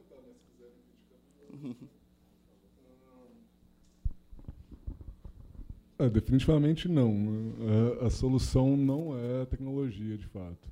Eu acho que, só fazendo o link com, com, com, como eu comecei minha, minha fala, é, é, importante também não ignorar que é um fenômeno que vem e vem e virá. Né? As tecnologias elas, elas emergem e se você não tentar direcioná-la para o uso uh, consciente, uh, ela vai causar um estrago muito maior. Mas, mas tá, isso está muito longe de dizer que vai solucionar o problema. Né? Uh, acho que, de fato, o problema é que no Brasil temos essa cultura, como o Theo bem falou e a Bia também comentou, de essa resistência de mudança. A gente não tem, ninguém quer fazer a mudança de fato. Né? E, e eu acho que isso é tanto no governo, isso é tanto no privado, isso é tanto no indivíduo, na sociedade civil também. Né? É, também não, não acho que, que demonizar X ou Y também seja a, seja o, a solução do problema. Eu acho pelo contrário, é tentar articular, criar. Acho que as ferramentas podem sim viabilizar esses canais de, de comunicação, embora muitas vezes ela é utilizado para para fins meramente teatrais, como você disse, mas acho que não, eu acho que a própria, a própria ferramenta de crowdfunding, uh, ela, ela viabiliza, ela materializa essa, essa, essa contribuição, essa governança colaborativa. E, e, a identidade digital, fazendo a ponte com a minha fala, ela, ela vem com a promessa de, de, realmente você permitir que, ok, eu quero, fazer, quero prestar minha conta, quero declarar meu imposto de renda, eu posso ir de forma gratuita, entrar no site da Receita, a hora que eu quiser, e autenticar isso sem dor de cabeça, porque hoje em dia, por exemplo, ele é feito com pelo ICP Brasil, né, infraestrutura de chave pública, que é certificado digital. Muitos de vocês devem ter aqui, quem tem MEI, quem tem empresa. Isso custa dinheiro, né? Custa dinheiro demais, né? 200 reais em média, 250 para pessoa jurídica, 150 para pessoa física por ano. Então, não é inclusivo, mas não, mas ainda assim é uma ferramenta que garante você não perder o bonde nessa transformação. Né? É, eu acho que a tecnologia facilita muita coisa. A tecnologia muitas vezes nos ajuda a andar para um lugar diferente, mas tecnologia é só ferramenta. E o martelo não escolhe o prego que ele bate, nem como ele bate. Então é a gente que escolhe o que a gente faz com a tecnologia. Eu acho que hoje a maior parte dos, dos problemas que a gente coloca como problemas técnicos no mundo não são problemas técnicos, são problemas de escolha, são problemas políticos, são problemas é, de tomada de decisão. Então, para mim é isso. É, também. E também são problemas técnicos, né? Eu acho que é bom. porque muitas vezes falar, ah, vamos falar agora de uma identidade que tem privacy, privacidade by design. Aí eu converso com um amigo meu, que é um dos maiores desenvolvedores do mundo de back-end, de programação hardcore. Ah, mas não tem gente para fazer isso, não. Ah, a gente está vendendo esse discurso também. E, e para fazer também não tem. E quando vem questões éticas, políticas, legais, econômicas, o problema quadruplica. É, a, com a sua fala, eu lembrei muito dessas eleições também, né? Que eles, teoria, botaram tecnologia para a gente votar, então você chegava lá com a sua digital, estava com o sistema sincronizado, mas isso não foi pensado, né? Foi só tipo, ah, vamos botar uma tecnologia, isso resolve o problema. O que aconteceu foram filas quilométricas, pessoas demorando duas horas para votar, porque era, eles achavam que só você facilitar esse processo sem pensar o sistema inteiro, né, já ia adiantar.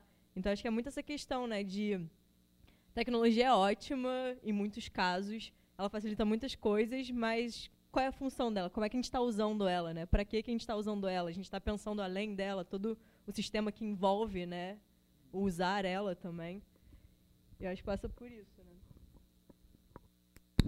É, então, eu queria te perguntar se você tem alguma é, experiência para compartilhar de gestão colaborativa do orçamento, é, sei lá, de emendas parlamentares ou de, é, enfim, deputados, vereadores, qualquer cargo eletivo que tenha colocado à disposição dos seus eleitores é, o orçamento que ele tem disponível para usar.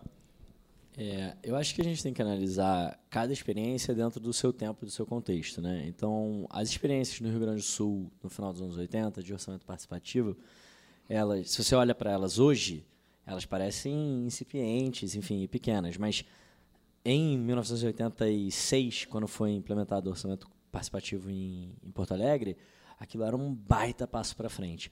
No Rio também foi implementado, né, com a prefeitura do Saturnino em 89 é, com a coisa. Eu, eu, eu, gosto da visão da Prefeitura do Saturnino, apesar de enfim, todos os problemas que a Prefeitura do Saturnino teve.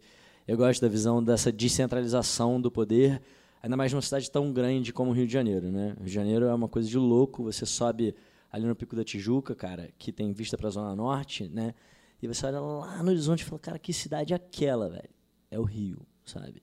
Então, assim, como que pode ser o mesmo prefeito né, de Guaratiba a Urca, do, da Pavuna até o Leblon, enfim. É, eu gosto muito da ideia que o Saturnino e o, o Jorge Rezende, né, que era o vice-prefeito dele, trouxeram de descentralizar esse poder pelos, pelas associações de moradores, pelos bairros, fazer sub-espaços dentro da cidade que geriam os seus próprios orçamentos.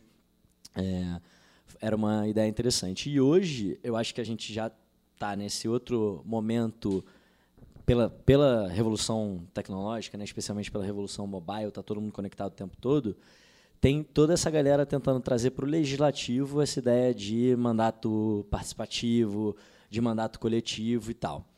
Eu confesso que as experiências de mandato coletivo para mim estão virando um pouco live no Facebook demais, assim, para mim, tá?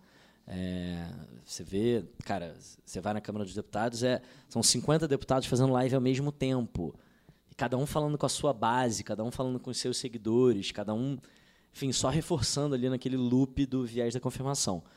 Mas, então, acho que as pessoas ainda estão experimentando, ainda estão buscando esses caminhos, mas eu acho que essas experiências vão apontar nos próximos anos alguns caminhos importantes para a gente em termos de participação, especialmente no legislativo. No executivo eu não estou vendo muita coisa não, mas enfim, posso estar enganado. Sim.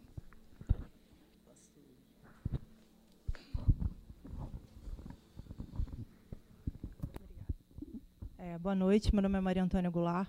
Eu trabalho muito com políticas públicas na área de educação e saúde.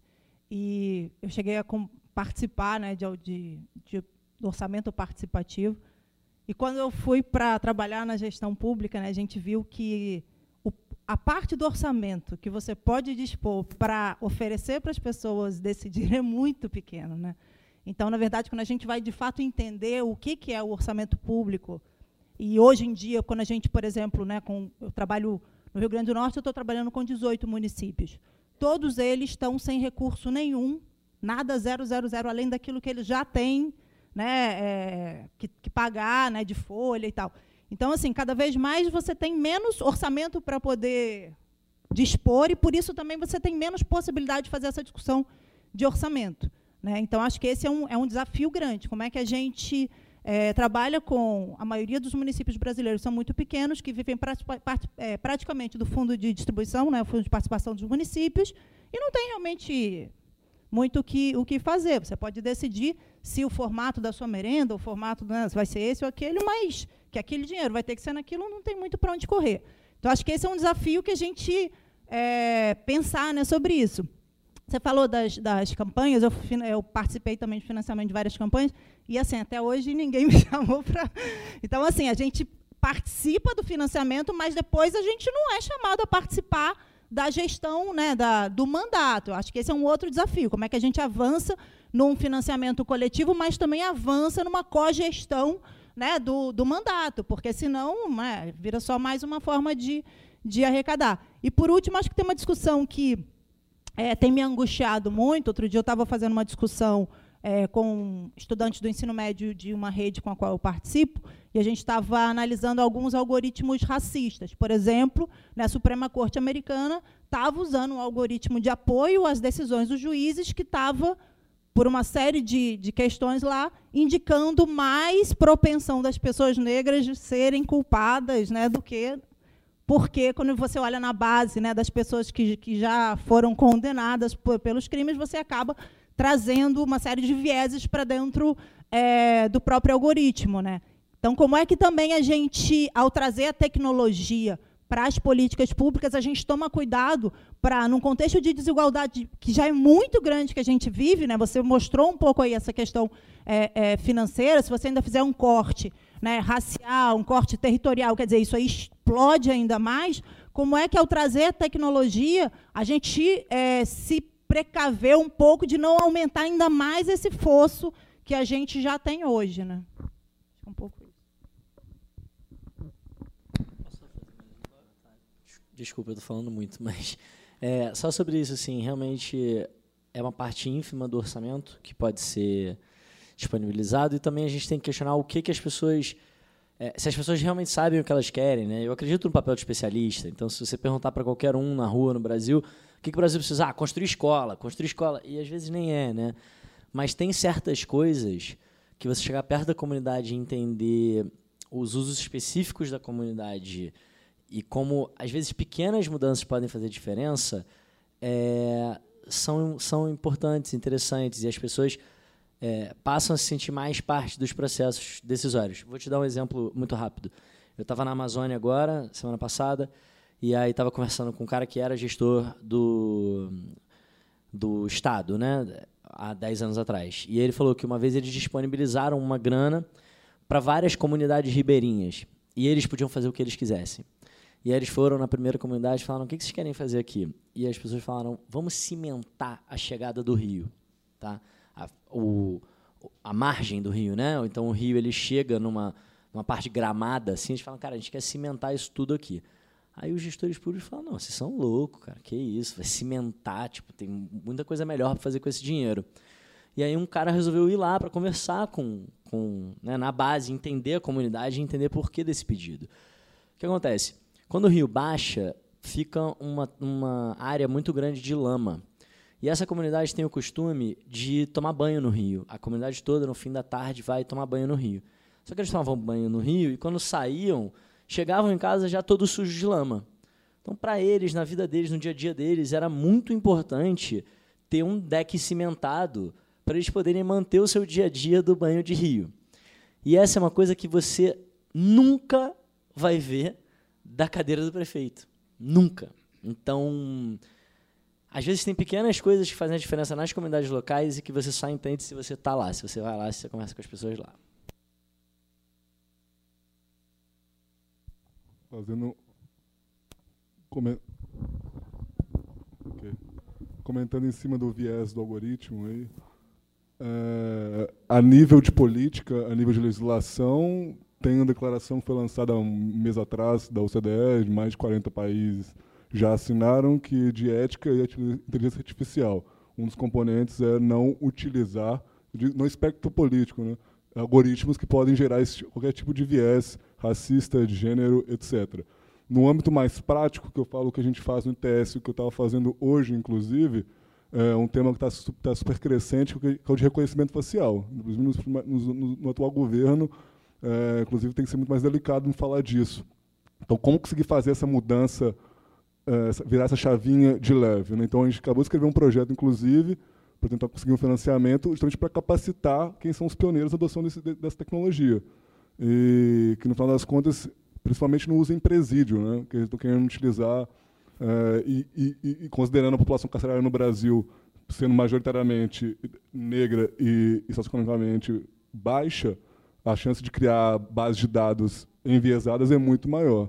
Então, a gente está criando esse, programa que é justamente articular quem fabrica tecnologia, com quem, com quem elabora a política pública, com quem o próprio Instituto Garapé, que é um dos principais uh, terceiros setores de segurança pública, e a gente vem com a pegada da tecnologia, criar esse debate articulado e, em paralelo, também criar capacitação para esses gestores, esses elaboradores de política pública. Uh, mas, sim, é uma, é uma, realidade e acho que vai vir forte. Reconhecimento facial é a próxima... Eu acho que para a próxima varanda aí eu vou estar falando mais de identidade digital, não, porque tem que estar tá vindo forte mesmo. E como qualquer, qualquer ferramenta de aprendizagem de máquina, uh, se não for by design inclusivo, a chance de gerar, gerar, problemas é muito maior. Mas parte por essa. Articular, conscientizar e, e assessorar tecnicamente na elaboração da política, que, é que a gente faz no TS. Eu adoro quando você fala by design. É muito, muito. Eu vou devolver a bola para a Bia. É, te fazer uma pergunta, Bia, sobre o processo de pesquisa que te levou a escrever sobre os laboratórios de inovação. É, quando você entrou em contato com os laboratórios que, que viraram é, cases né, do seu livro, é, você conseguiu identificar quais eram, na época, é, as principais dificuldades, quais são os desafios, o que, que eles sentem que ainda é um entrave para isso florescer mais? É, eu não sei se eles internamente sentem isso como um entrave, mas tipo, você observando os projetos e vendo assim, é, o que acontece hoje em dia é que eles fazem muitos projetos para a própria organização. O que, por um lado, é muito bom, você está repensando suas estruturas, mas, por um outro lado, você só você não está fazendo para a população, né? Você não está devolvendo isso. Você está mudando suas questões internas. Então, acho que era uma parada de 70% dos projetos deles era para dentro da casa. E só o resto que era pensando nessa na gente, né, basicamente assim, na comunidade e na, nas pessoas que estavam ali em volta. Então, para mim, isso é um ponto muito marcante, assim, de a gente está falando de uma participação cidadã, a gente está falando de dar voz para as pessoas e cuidando só da gente, sabe? Como é que isso funciona? Como é que a gente consegue transportar isso, né? Que é importante também repensar as estruturas internas, mas acho que podia ser melhor dividido, assim. E o que eu vejo também é, pelas conversas, assim, tem sido muito bem aceito dentro dos governos, dos ministérios, essa atuação. Então, tem muita, eles estão sempre lotados de projetos, estão com mais demanda do que eles conseguem. Mas eu como designer, fico um pouco preocupada de como é que eles estão fazendo esses processos, uhum. como é que isso está acontecendo. E realmente eu não sei, assim. Mas é uma questão que fica. Uhum. Você é, tem um chute para dizer como que, na verdade, esses laboratórios, os gestores desses laboratórios estão conseguindo vender a ideia? Tipo, aonde que eles estão conseguindo fazer as pessoas verem valor? Principalmente em relação aos tomadores de, de decisão e tal. Eu acho que a gente tem uma questão agora que a palavra design está na moda, né? Uhum. Então, é, design e inovação são os novos jargões. Então, acho que não está sendo muito difícil vender isso. De, tipo, ah, vamos fazer um workshop criativo. Pô, que legal, vocês vão sair da sua sala, se juntar aqui, tem uns puffs coloridos, uns post-its. Então, é, sabe, fazer... A gente vai projetar em um dia só toda a solução, a gente vai passar por todo o processo.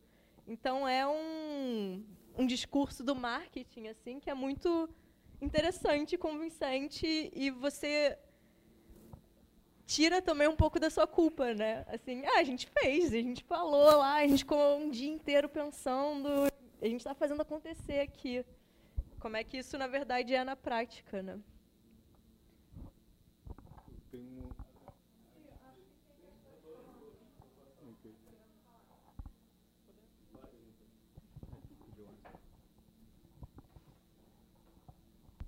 Obrigado, eu sou Warner, sou holandês, já moro há 12 anos aqui no Brasil. Muito prazer. Eh, eu, eu sempre tento participar do planejamento participativo uh, para fazer ciclovias, coisas assim. Alguns deram certo, outros não deram tanto certo.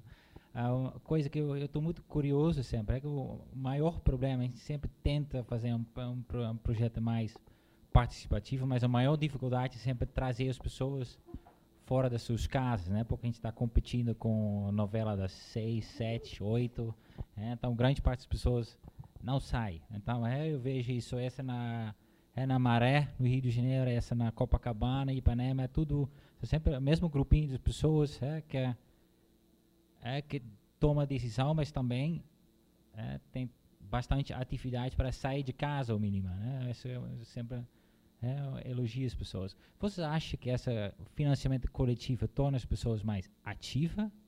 É o tipo mais passiva, já paguei, então agora vocês resolvem. Qual é a visão de vocês sobre isso? É, tem uns estudos nos Estados Unidos que é exatamente sobre isso, como lá o voto não é obrigatório é, e as pessoas têm a cultura bastante diferente daqui, é uma cultura é, forte de doar para os candidatos. Existe um estudo, não vou saber te dizer os números agora de cabeça, mas eu tenho esse estudo que é a pessoa é muito mais propícia a ir votar no dia da eleição se ela doou durante a campanha, tá? O que é natural, porque eu acho que a pessoa que doou é uma pessoa mais engajada, então ela já teria, ela já seria mais propícia a, a ir votar. É, eu diria, cara, que tem duas questões aí, assim. A primeira é verdade o que você falou. Hoje em dia existe uma competição voraz, né, pela nossa atenção. Você poderia estar tá vendo story no Instagram, você poderia estar tá vendo Netflix, você poderia estar tá vendo o Jogo do Brasil daqui a pouco com seus amigos, e você está aqui discutindo com essa galera. É, não é fácil, realmente, no mundo que a gente vive. Porém, eu acredito muito numa coisa que o Dave Maslin fala, tem um, tem um TED dele chamado O Antídoto para a Apatia. Tá? E ele diz que a apatia não é um estado interno. A apatia é um conjunto de barreiras, de, é uma teia de questões que nos afastam do engajamento com a causa que a gente acredita. No caso do engajamento com o poder público, eu acredito que em duas, duas questões. A primeira delas é, cara, ninguém gosta de sair de casa para votar numa audiência pública e aquele negócio é ignorado. É, eu acredito que as pessoas não são burras, assim, não são trouxa. É, você vai lá uma vez, você, sei lá, participou de um financiamento, você participa, participa de um financiamento coletivo recorrente de um canal do YouTube, que seja, tá? Aí o cara te pergunta uma coisa, você vai, fala, aí não acontece. Aí a segunda, na terceira, na quarta você fala, cara, nem me pergunta, entendeu? Já curta o trabalho, tipo, para de fingir que você está fazendo participação. E a segunda, eu acho que é a forma como o governo se comunica mesmo, que é o exemplo que o, que o Dave Maslin dá na, na palestra dele. Ele fala: se a Nike anunciasse um tênis dela da forma como o governo anuncia uma audiência pública, seria assim. Aí ele mostra tipo um quadrado de texto escrito: o produto 32GE4C tênis de solado chegou nas lojas de varejo e está disponível a um preço. Cara, por que, que a Nike não vende tênis assim? Porque é impossível vender tênis assim. Então, por que, que o governo se comunica assim? Porque ele não quer que você vá. Eu acho. Que é porque ele não quer que você vá. Então, acho que as pessoas.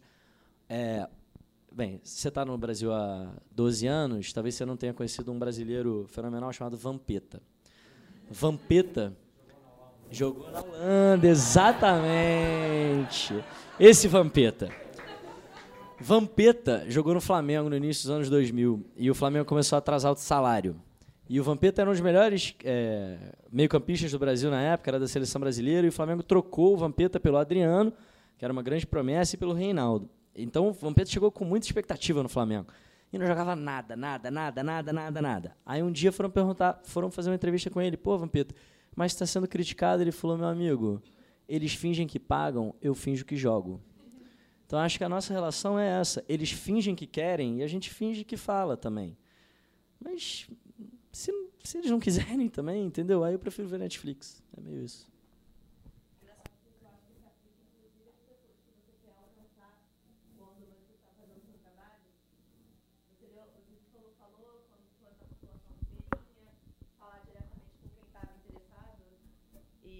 eu acho que a história que você trouxe mostra um pouco disso que ter que sair de algumas locais de conforto para poder saber exatamente o que está acontecendo. E uma coisa que a gente ouviu no nosso primeiro encontro, que a gente tem reforçado constantemente, é que a maior inovação que ainda existe são pessoas sentarem, conversarem, olho no olho e poderem falar de igual para igual. Então, quando, até quando você fala assim, ah, a gente, as pessoas não querem sair de casa para poder falar, acho que é ciclovias, né? Entendi errado? Não, tá certo, né? É, eu acho que tem que ir até elas. Ir até elas mesmas. Ah, mas elas estão em casa, estão no Instagram. Cara, você tem que estar tá lá, então para chamar ela para dizer que é importância, porque é uma coisa, ah, mas é benefício dela, então ela meio que tem que ir atrás. Mas a, a, única forma que você vai conseguir chegar nela é o olho no olho, é a conversa nela, porque ela vai ser seu maior ponto de informação. Eu acho forma de trabalho que sempre é junto. Eu acredito muito no. É, eu acho que o Brasil tem muito potencial, é, principalmente por, pelas brasileiras, só que eu vejo é que a, até a sua, sua resposta é muito, eu prefiro assistir Netflix, é, democracia leva, é, leva muito trabalho, dá muito trabalho, esse é o grande problema. É todo mundo, ah não, tem que ir até as pessoas. A gente fez isso em Copacabana, perfeito, a gente faz um projeto junto com Associação dos Moradores, junto com uh, todos os moradores. A gente ia tirar 40 vagas.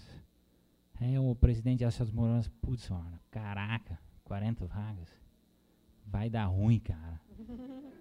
É, é, é, somos contra, mas tudo bem, vamos, vamos apresentar. A gente foi lá na rua, é, panfletar para chamar todo mundo, a gente fez uma palestra explicando um pouquinho ia, ia fazer isso. Dos 40 prédios, a gente pediu qual horário, é, tipo, antes do verão das 8, era bom. É, o, é, dos 40 prédios, uh, um pessoal apareceu que estava a favor. Não, bota aqui, bota bicicletário aqui também. Até que a gente de fato começou a implantar, e o pessoal começa a reclamar, ah, vai tirar a minha vaga, é tipo, é absurdo, cara. Eu não fui avisado, cara, a gente botou no jornal, a gente panfletou aqui, tá, tá, tá, tá você onde? Esse prédio, a gente falou, conhece cara, conhece, é, meu, meu síndico. É, então, tipo, mas, de novo, concordo com você, mas é, dá muito trabalho, esse eu acho o grande, você tem que, é, é, é só isso, dá muito trabalho, eu acho.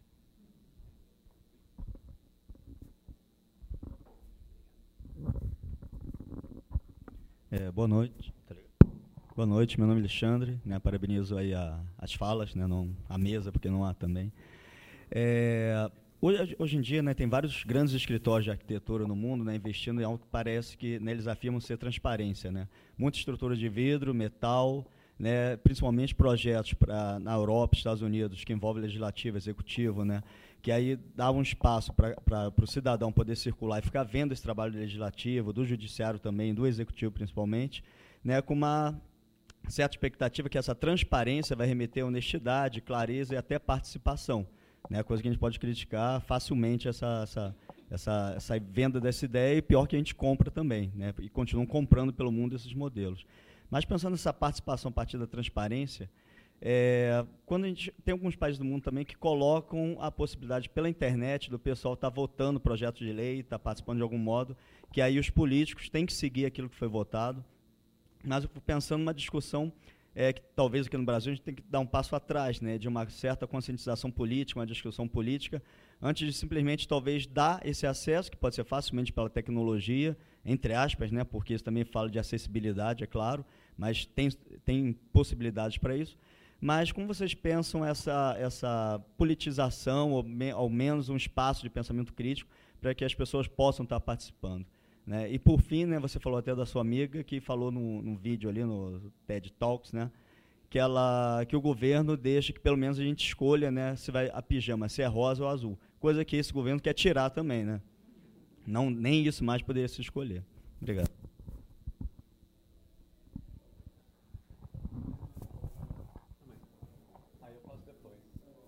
o, o, é, fazendo várias pontes aí, ou tentando fazer, falando de território, falando de participação, de engajamento e de, e de tecnologia.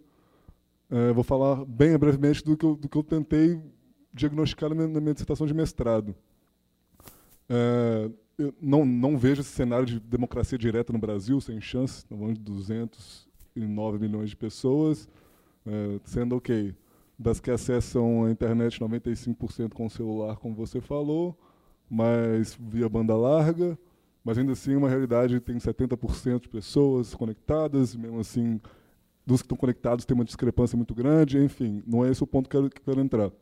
Eu quero, o que eu pesquisei no meu mestrado foi, o ITS tem um aplicativo que chama Mudamos. Eu não vou explicar ele muito, mas ele basicamente ele faz o uso da, da, da, do, do, mecanismo de participação popular, de, de, de democracia, de assinaturas para projetos de lei de iniciativa popular desde a Constituição de 88, que ele, ok, para a nível nacional, se tiver 1% de votos, esse projeto tem, tem que passar o mesmo rito que um projeto que fosse ofertado por, um, por qualquer caso legislativo, um parlamentar, um parlamentar no caso nacional.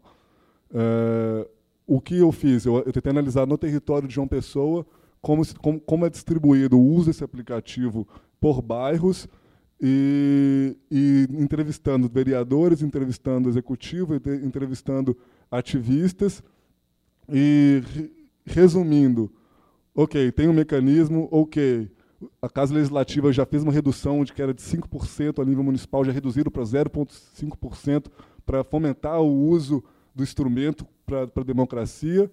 É, a, a, comunidade de ativista é engajada, é articulada, é unida, estava participando, fazendo multirões, fazendo é, campanhas para o pessoal usar, e parando o pessoal na rua, falando, baixa o aplicativo, usa aqui. É, nenhum projeto de lei passou. E, ou seja, direto ao ponto, trabalho de base é fundamental, é, mas eu acho que linkar ele com, com, esse, com essa transformação, com as ferramentas, é fundamental tanto quanto, porque ela vem e, e, se não, e, se não, e se não continua, se não garantir o trabalho de base e não garantir a ponte com o digital, a, discrepância vai só aumentar. É, gostaria de falar nesse sentido. É, tentando juntar também os comentários. É, eu sou representante dos alunos na ESG, que é da UERJ, e com esse desmonte que está tendo né, da educação pública, a gente está se envolvendo, tentando trazer mobilização para o espaço, para conversar qual é a escola que a gente quer. E as assembleias têm os representantes. Nenhum aluno vai para lá. E é tipo, a assembleia é na escola, é no horário que eles saem da aula, eles estão ali, assim. Mas eu acho que não é a gente culpar essas pessoas que não vão, mas como é que a gente está chegando nessas pessoas, que é um pouco o que o Tal falou, né? O discurso que a gente está trazendo de importância talvez não seja importante para eles. E talvez eles não estejam entendendo que, ou talvez não seja realmente importante para eles. Então, como é que a gente faz essa comunicação, que acho que passa também pelo que você estava falando, né, dessa é, educação política, não sei se a gente pode chamar disso, mas como é que a gente mostra o valor daquilo que a gente está querendo criar conjuntamente? Como é que a gente mostra que tem valor, você está construindo coletivamente, que uh, e também por essa questão de de você não acreditar mais que esses mecanismos funcionam, né? Então, é, eles têm dificuldades com conversar com os professores, então eles não acreditam mais que existe esse mecanismo, que a representação realmente consegue fazer essa ponte. A gente vai fazer manifestação, eles não acreditam que essa manifestação faz sentido, que isso vai causar mudanças. Então é muito, acho que é isso, né? Você tem que ter esse trabalho de base de também tentar entender de por que, que essas pessoas não estão se sentindo parte desse movimento, não estão se interessando a ser parte desse movimento.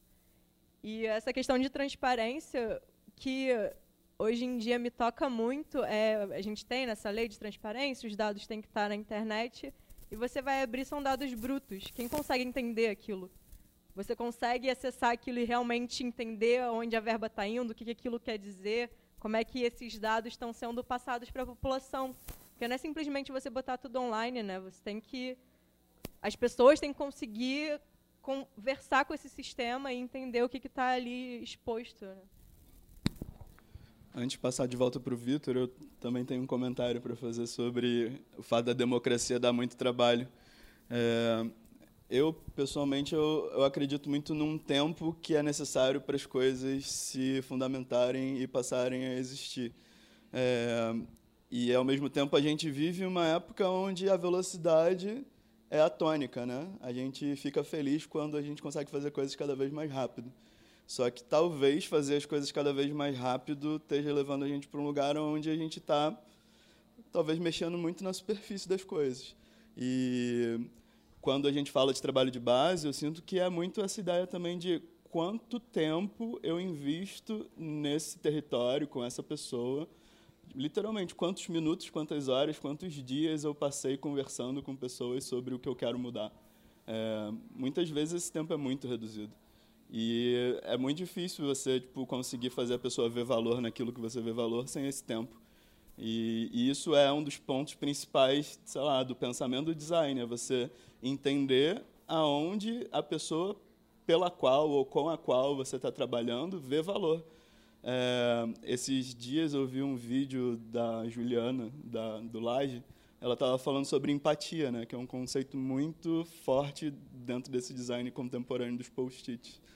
E e ela estava falando que teve uma vivência de comunicação não violenta com Dominic Barter e ele desmistificou o que era o conceito de empatia para ela enquanto designer.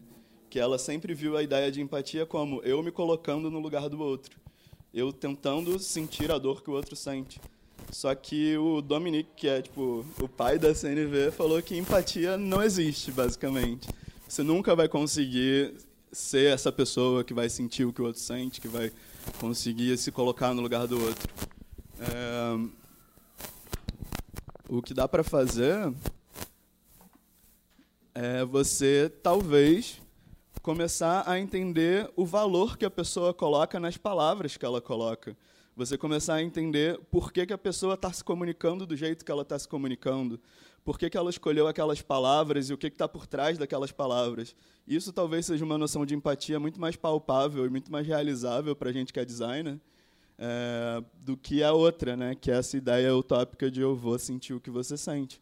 A gente não precisa sentir o que o outro sente, mas a gente precisa entender o que está por trás da palavra que você usa. Senão eu não vou conseguir resolver o seu problema, e nem você o meu. É, eu acho que esse é um princípio básico de cooperação que está se perdendo na democracia, de forma geral.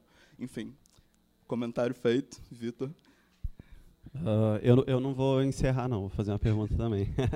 é, pensando em participação, eu, eu, enfim, no meu mestrado eu estudei o governo do Eduardo Paes, né? E aí eu acho que todo mundo aqui é velho o suficiente para lembrar de 2013, todo mundo na rua lá e tal. E aí o Paes, ele tem uma ideia genial, que é ele cria um conceito para o governo dele, para o segundo mandato em específico, que era a, o conceito de polis digitocracia. E aí, polis, obviamente, remete à cidade, né, a ideia da nova importância da cidade é, no contexto político global, como os municípios se tornaram mais relevantes para a construção de política nacional. Dígito, obviamente, remete à internet, né, e ao que a internet viabilizaria em termos de participação, e cracia, governo. E aí, nesse segundo mandato, pós-2013, o Paz ele articula uma série de iniciativas no governo dele para pensar em participação, né? Tipo o Lab Rio, que era de fato integrado por uma galera bastante progressista, jovens, de várias áreas do Rio e de backgrounds assim acadêmicos diferentes, que tenta implementar um, vários projetos também de participação super legais, como o Conselho da Juventude, o Ágora, né, que era uma plataforma de debates e tudo mais.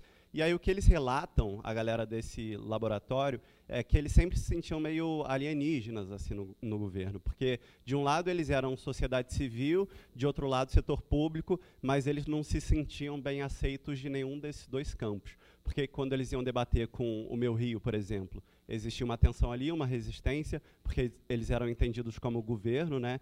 E dentro do setor público eles não conseguiam ter mas, é, manobra suficiente para executar a transformação que eles queriam. E o que eu acho mais simbólico desse processo do Eduardo Paes é que quando ele lança esse conceito, ele não lança chamando de polis-digitocracia, ele chama de polis-digitocracy. Porque a primeira vez que ele fala nesse termo, ele publica num veículo americano, né, o HuffPost. Então, por mais que ele tivesse querendo falar que o governo dele era participativo, qual era o público dele, né? Quem ele queria atingir? Era a população do Rio ou eram as grandes empresas que estavam investindo aqui na cidade pelo contexto dos jogos e tudo mais? É, então, acho que o financiamento coletivo pode ser uma articulação de transformação quando a gente fala de participação. A identidade digital também. Mas se a gente olha para a campanha do Lessig e mesmo para a campanha do Freixo aqui no Brasil, que foi super bem sucedida, é, não dá para comparar né, o grau de acesso a investimento. Então, acho que antes de falar de financiamento e talvez de identidade, é pensar como, de fato, a gente está engajando com esse público para pensar em uma transformação progressista. E aí eu, eu penso muito no que você falou de como a democracia é difícil. Né?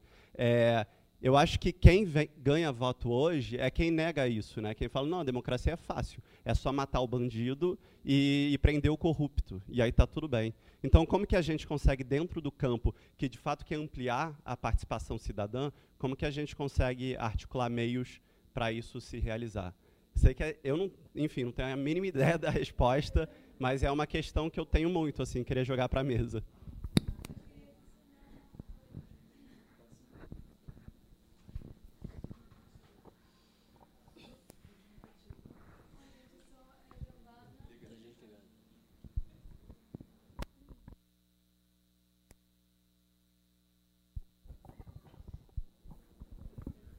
Alô? Foi. Oi, eu sou Giovana, sou estudante de Direito da UERJ e da equipe de Direito e Tecnologia do ITS. E aí eu, eu já estava, na verdade, com várias coisas na minha cabeça durante essa conversa, estava super inquieta em vários momentos, mas vou tentar focar aqui no que o Vitor falou. É, fora da questão do financiamento coletivo, o governo do Eduardo Paes, apesar de todos os problemas que já teve, a gente vê algumas iniciativas internas também que pensam até o design, certas inovações para melhorar os processos dentro dos órgãos públicos. Ele, por exemplo, é, criou uma forma de contrato administrativo que buscava aumentar o engajamento dos servidores, oferecendo é, gratificações conforme o desempenho é, e a produtividade de cada um. Só que aí acabou que isso não aconteceu na prática, enfim, por N motivos, também pela falta de empenho dos próprios servidores. Né? E aí eu acho que isso é, se relaciona um pouco com a questão do Vitor, que é, às vezes você tem iniciativas de cima que são muito legais, e aí, assim, eu acho que o governo do, do Eduardo Paes, para a gente não ser injusto também, pode, pode, pode ter e assim tentar e fazer várias iniciativas boas, mas que quando chegam ali na base não são não vão para frente por uma falta de mentalidade seja dos servidores seja dos cidadãos então assim como a gente consegue efetivamente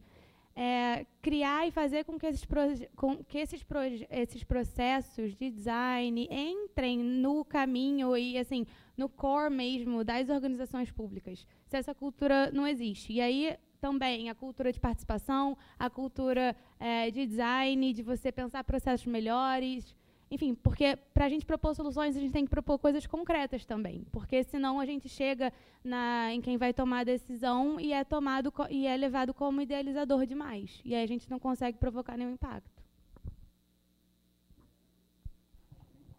Eu tenho muitas coisas para falar, mas eu não sei se vou conseguir organizar meu pensamento, assim, né? Primeira coisa que me vem à cabeça é essa questão, né? Tipo, a gente está aqui é, elogiando o governo do Eduardo Paes, né? E, mas é, isso eu acho que é marcante, né? Tipo, você, a gente está propondo, é, pelo menos o meu objetivo profissional é estar envolvida com o governo, é estar no setor público. E como é que a gente faz isso com as, quando as mentalidades que estão nesses locais, as figuras de poder, são contra os nossos ideais, né? Então, é, começando com ao pessoal de alguns laboratórios que são amigos mais próximos, eles falavam isso assim, tipo, a gente está fazendo um trabalho que eu acho que é muito irado, mas às vezes eu fico com medo de estar tá dando valor para um governo que eu não acredito, sabe? E eu acho, e aí, tipo, também tem um caso muito interessante que durante a ditadura foi quando a gente teve mais designers no governo pensando realmente de governo para além de design gráfico, né? Então é muito estranho você falar, tipo, nossa, foi muito maneiro o movimento de designers durante a ditadura dentro do governo, sabe? é, não. Mas essas questões, né, de das nossas próprias dificuldades pessoais de lidar com esse sistema também, né, de o que, que a gente está dando força ao empregar trabalho nesses locais também. E tinha mais alguma coisa que. Qual foi o final da sua pergunta? É, é, porque a gente, quando a gente propõe, enfim, tudo isso que a gente é, conversou aqui, a gente tem que, no final das contas, também conseguir impactar quem está no poder e quem está tomando decisão. Sim. E aí, assim, hoje, por exemplo, a gente está brincando do Eduardo Paes, mas a gente tem que lembrar que hoje quem está no, no governo do, é o Crivella. Então, assim, pior ainda, né? Sim. É, eu acho que isso, para mim, pelo menos, do ponto de vista de um designer, passa muito por a gente não foi preparado para estar nesses espaços, então a gente não sabe falar a língua dessas pessoas, e a gente não consegue mostrar que o que a gente está propondo tem valor lá dentro, sabe? E eu acho que que eu estava falando dos projetos do, dos laboratórios tamarem voltados para a própria organização, que eu acho que também passa por a fase que eles estão de tentar criar essa mentalidade lá dentro, de tanto das pessoas entenderem que aquilo pode ser bom, tanto de entender outras metodologias, que os processos podem ser diferentes. Então, acho que tem essa fase inicial que precisa ser feita, que volta também para o que o Alexandre falou, de uma consciência desses novos modos e de outras possibilidades. Né?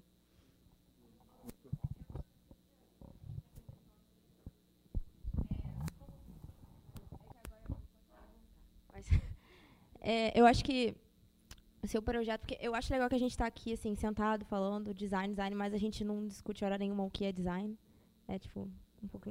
A gente fica falando, ah, não, porque eu vou fazer design, não sei o que, projeto, mas a gente não... O que, que é design, cerveja. sabe? A gente se forma todo período é, perguntando... To, eu acho que todas as aulas, eu fiz faculdade, tive o prazer imenso de fazer faculdade com a Bia. e acho que quase todas as aulas que a gente entrava, o professor chegava, e aí, galera, o que, que é design? E a grande graça é que a gente nunca consegue responder essa pergunta. É, então, eu acho que o, acho que o seu projeto, é, eu entendo que vem de uma inquietação da gente estar tá fazendo uma faculdade que muitas vezes a gente acha que a gente está lidando com coisas que não importam. Pô, o mundo está acabando e eu tô aqui. Pô, essa fonte, cara. então, eu respeito muito assim que você tenha corrido atrás dessa inquietude de. Tem um artigo famoso de um autor, de um autor que eu não lembro o nome, mas está na internet, que chama Do You Want Typography or Do You Want the Truth? que assim você vai continuar trabalhando com essas coisas ou você vai usar é, o seu potencial para lidar com o que realmente importa, né? Porque a gente entra na faculdade aprendendo que a gente vai ligar, lidar com essas questões metodológicas, ah, criar um produto para um cliente, quando a gente sai assim, ah, então, é, o aquecimento global está acabando com o mundo e vocês têm que ajudar a salvar o mundo. Então, a gente, eu acho que requer muita coragem fazer o que você está fazendo, tentando entrar num ambiente que não é o nosso, mas entendendo que de certa maneira, o que, eu, o que eu acabei entendendo como designer, acho que você entendeu também de uma maneira um pouco subconsciente, é, eu tive uma aula que foi com um diretor de arte de uma revista e ele estava contando. Ele era um cara assim muito nerd, ele tinha coisas que ele amava muito. Eu falava, cara, como é que você consegue tipo fazer o projeto gráfico todo da Wired e não deixar isso a sua cara, só as coisas que você gosta? Ele falava, porque o design para mim não é o que eu gosto visualmente, é o modo como eu abordo as situações e os problemas. E eu acho que é isso que a gente está tentando levar, no final das contas, para o setor público. Né? A maneira que a gente enxerga os problemas, que a gente é, aborda, que a gente é o nosso approach para as situações, né? menos burocrático, mais acessível. E acho que, antes de qualquer coisa, tem que ter uma desmistificação do design. É, a gente entende que quando o produto tem design, ele é mais caro.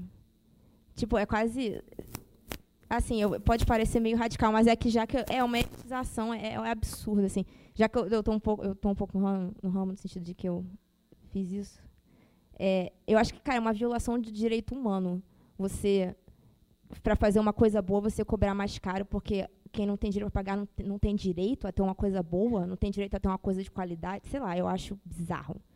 É, é uma violência, assim. então, eu acho que a gente tentar começar a, de alguma maneira, fazer as pessoas entenderem que elas têm direito a design, elas têm direito a, ao, ao, acesso, a, a, poder entender é, você falou, essas informações que são dadas é, nas plataformas do governo, o designer que vai fazer o, o, a visualização de dados dessas informações. Né? As pessoas, o design, de certa maneira, é, é um direito, é um, é um direito seu você ter um produto que foi pensado, uma cadeira ergonomicamente correta, que não vai fazer mal para as suas costas, é um direito seu. Então a gente tem que começar a fazer as pessoas entenderem que design é, é uma, é, deveria ser, na minha opinião, um bem público. Entendeu? Acho que é um pouco dessa nossa inquietação durante a universidade assim que está gerando esse seu projeto. Posso aproveitar e complementar? Eu acho que trazendo um pouco do que ela falou e uma inquietação que eu estava tendo também, é tipo, qual o papel que vocês acham que a gente tem que ter? Eu acho que se a gente olhar aqui nessa sala, a gente vê pessoas que têm, né, o envolvimento tem mais ou menos um certo nível social semelhante, e a gente pensa que a gente é um, um, um ínfimo, uma ínfima parte dessa sociedade que muitas vezes luta para ter comida na mesa. Então, como a gente vai fazer, ou, enfim, como vocês pensam em fazer, quando pensam um design, em chegar essa informação para pessoas que lutam dia a dia para ter o básico, né? Que a gente quer a maioria da nossa população, né? Como essas pessoas que lutam para sobreviver ainda vão conseguir ocupar ou se sentir parte desse espaço de poder ajudar e pensar em coisas melhores. Para mim, esse é o grande desafio, né? Porque as pessoas mal sabem ler. Meu marido é professor de física. Ele foi dar aula no, no estado, ele não conseguia dar aula de física. As pessoas mal sabiam somar. Então, assim, é surreal a gente pensar que essa é a maioria da nossa sociedade. A gente é um, décimo, um milésimo da sociedade. Uhum. Então, como isso e para isso chegar num nível de participação maior, a gente tem que chegar nessas pessoas, né? Uhum. E assim, esse é o grande desafio, eu acho, no caso. É. Eu pessoalmente, eu sou designer também. É, eu pessoalmente tenho uma birra grande com as pessoas que acham que vão salvar o mundo fazendo cartaz. É, eu não acho que é fazendo cartaz, mas ao mesmo tempo cartazes podem ser muito úteis para fazer pessoas entenderem coisas que são difíceis de entender. Mas eu acho que eu não tenho uma resposta para a sua pergunta, mas de forma geral eu diria que é arregaçando a manga e sujando a mão, porque a gente quer muita mudança e a gente está muito pouco disposto a suar. E eu acho que a gente precisa começar a colocar o nosso corpo para jogo também. Senão a gente vai ficar no, nessa onda de eu vou clicar aqui e aí o meu deputado não sei o que lá. Tipo, não, cara. É, tipo, é você, você é dono do seu corpo, da sua vida, do seu pensamento. E a gente começou uma rede do zero. Em abril não existia nada. A gente tinha conversado antes, em novembro, a gente já tinha se encontrado, mas a gente literalmente começou um negócio que não existia. Isso é uma sensação muito boa, sabe? É, eu posso dizer que, independente do projeto dar certo ou não dar certo, é muito incrível você ver uma ideia se tornando materializada. E isso, para mim, é a mágica do design, de forma geral. Assim. É, e aí, nesse sentido, eu não tenho uma resposta, mas eu tenho. Assim, então, e eu queria também começar também a convidar a gente a fechar, porque eu sei que tem jogo do Brasil, muita gente está indo embora. É, se vocês, algum de vocês ainda tem alguma coisa que está muito viva, precisa ser falada, esse é o momento.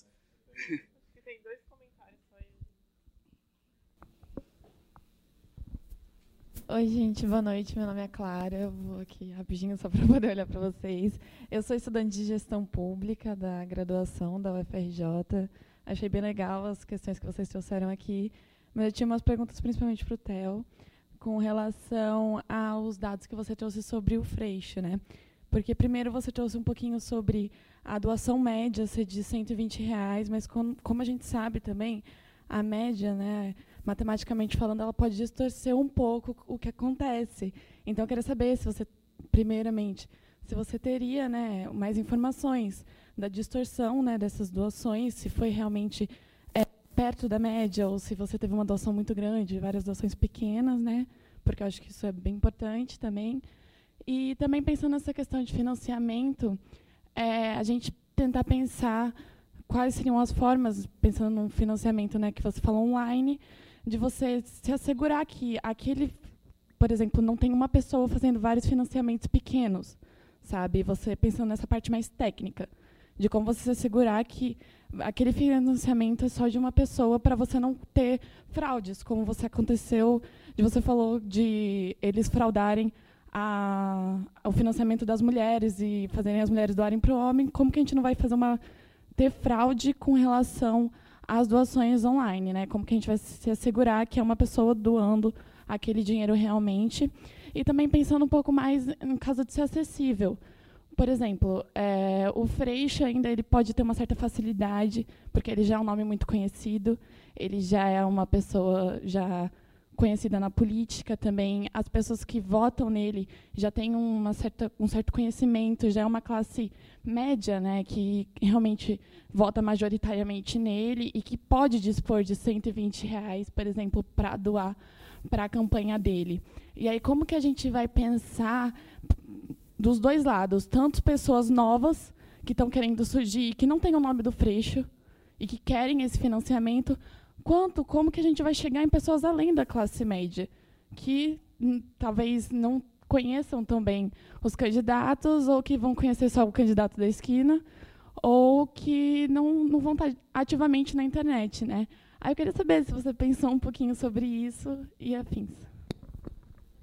Tá, pera, foram várias coisas. Eu vou começar pelo fim. É, sobre democratizar, ano passado, né, nas eleições de 2018, o nosso objetivo era, bem, a gente, enquanto bando, nessa esse enorme bando, essa grande organização, a gente se colocou um objetivo que era mudar o patamar da discussão sobre financiamento eleitoral.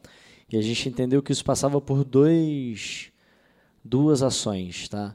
Então, era fazer uma grande campanha, a gente trabalhou em uma grande campanha, enfim, é, fez consultoria e tal, mas era democratizar o acesso a essa ferramenta, democratizar o conhecimento sobre o financiamento coletivo. Porque a verdade é que o financiamento coletivo tem macete, tá? tem um monte de coisa que a gente estuda, a gente sabe o que, que funciona, o que, que não funciona, etc. Então a gente fez um montão de cursos, fez curso online, etc., para atender os pequenos candidatos que eu não poderia estar ali no dia a dia fazendo consultoria. Isso é o que dá para fazer. É passar para as pessoas o melhor uso da ferramenta, tá? do lado do candidato. E entender que financiamento coletivo não é um mercado de massas, né? é um mercado de nicho. Então, o William Siri, que foi candidato aqui na Zona Oeste do Rio, ele tem que fazer o financiamento coletivo dele e falar com as pessoas que estão ao redor dele. E aí ele vai ter os meios os mecanismos para falar com as pessoas que estão ao redor dele. Claro que alguns candidatos vão ter mais facilidade do que outros, alguns candidatos vão ter redes maiores do que outros, alguns candidatos vão ter redes mais ricas do que outros. Vão. Mas aí é um nível de, de distorção. A gente tem que voltar tudo lá atrás e resetar a sociedade. Né? Acho que é difícil. É, o que a gente pode fazer é fazer com que essa o terreno do jogo seja equilibrado. Então, por exemplo, a gente, eu contribuí com a assessoria legislativa na construção da reforma eleitoral de 2017. Né? A, a proibição da doação de empresa foi em 2015, em 2017 teve uma nova reforma eleitoral que criou o fundão, essas coisas. E uma coisa que a gente propôs foi uma plataforma pública, bancada pelo TSE, gratuita aos candidatos, para que todos os candidatos tivessem a oportunidade de usar uma plataforma sem fazer investimentos, sem botar dinheiro na frente, etc. E aí foi aprovado, mas o TSE falou: não, não, não, não, risca esse negócio aí do, da lei que a gente não vai tocar a plataforma, não. Então, pelo menos a gente conseguiu viabilizar que plataformas privadas operassem na eleição, porque antes cada candidato tinha que fazer seu site. Isso era um investimento gigantesco, não era acessível para a maioria dos candidatos. Pelo menos no ano passado a gente conseguiu viabilizar que plataformas pudessem é, participar cobrando uma taxa dos candidatos. Isso já facilitou bastante. É, sobre o Freixo, os dados do Freixo, sim, eu tenho todos os dados. É, enfim, não posso te passar todos, mas posso te passar a distribuição das doações. Na verdade, a enorme maioria das doações é abaixo de 100 reais, né? O, acho que o maior, o valor que as pessoas mais doaram é 50 e depois é 20. É, o que acontece é que teve uma doação de 10 mil, ela joga a média lá para cima, né? Então, o que a gente teve no Freixo foi uma doação de 200 mil, meia dúzia de doações de 5, 10 mil e o resto todo 20, 30, 50, 100, 200, 500, enfim valores é, possíveis, né? Claro que a gente sabe que o que 500 não é possível para muita gente, mas o 20 é, enfim. Foi bem distribuído nesse sentido, a gente ficou bem feliz nesse aspecto. E eu acho que só uma historinha bem rápida sobre isso. É, o Freixo demorou muito a entender o, a, a, se jogar mesmo, sabe, no financiamento coletivo. Porque é foda, né? Porque tem que pedir dinheiro para as pessoas, enfim pessoal tem meio medo de falar sobre isso, tem vergonha e tal, e ele teve muita dificuldade ao longo da campanha. E aí, no último dia, a gente tomou uma decisão ousada, que foi assistir à apuração do segundo turno na Cinelândia. Tá? Então, a equipe toda, e ele e a Luciana, a gente foi para a Cinelândia, botou um telão lá, e foram 6 mil pessoas na Cinelândia assistir a apuração com a gente. Quando o Marcelo subiu no carro de som, ele já sabia que tinha perdido. Tá? A apuração já estava no final e já não tinha como recuperar. E ele abriu a fala dele é, contando uma história de uma senhora que ele conheceu em Bangu, num comício em Bangu alguns dias antes, e que a senhora chegou perto dele e falou: Freixo, me chamaram, eu sou uma liderança aqui no, na comunidade, e me chamaram para gravar para o seu programa de TV. Só que eu não pude, porque eu fiquei com medo de represálias. Aqui é uma zona de milícia e eu fiquei com medo de sofrer represália. Mas eu doei 20 reais para sua campanha, que era o que eu podia fazer para participar. É, isso, para mim, mostra que o financiamento coletivo é uma forma, também não acho que é a forma, não acho que vai salvar o mundo, etc. Mas é uma forma da gente se aproximar das pessoas. Desde que, como você falou, isso continue depois que o cara é eleito. Também não adianta ficar me pedindo dinheiro a cada quatro anos, que, pelo amor de Deus, eu não sou porquinho de ninguém. Entendeu? É, e o outro ponto, tinham três.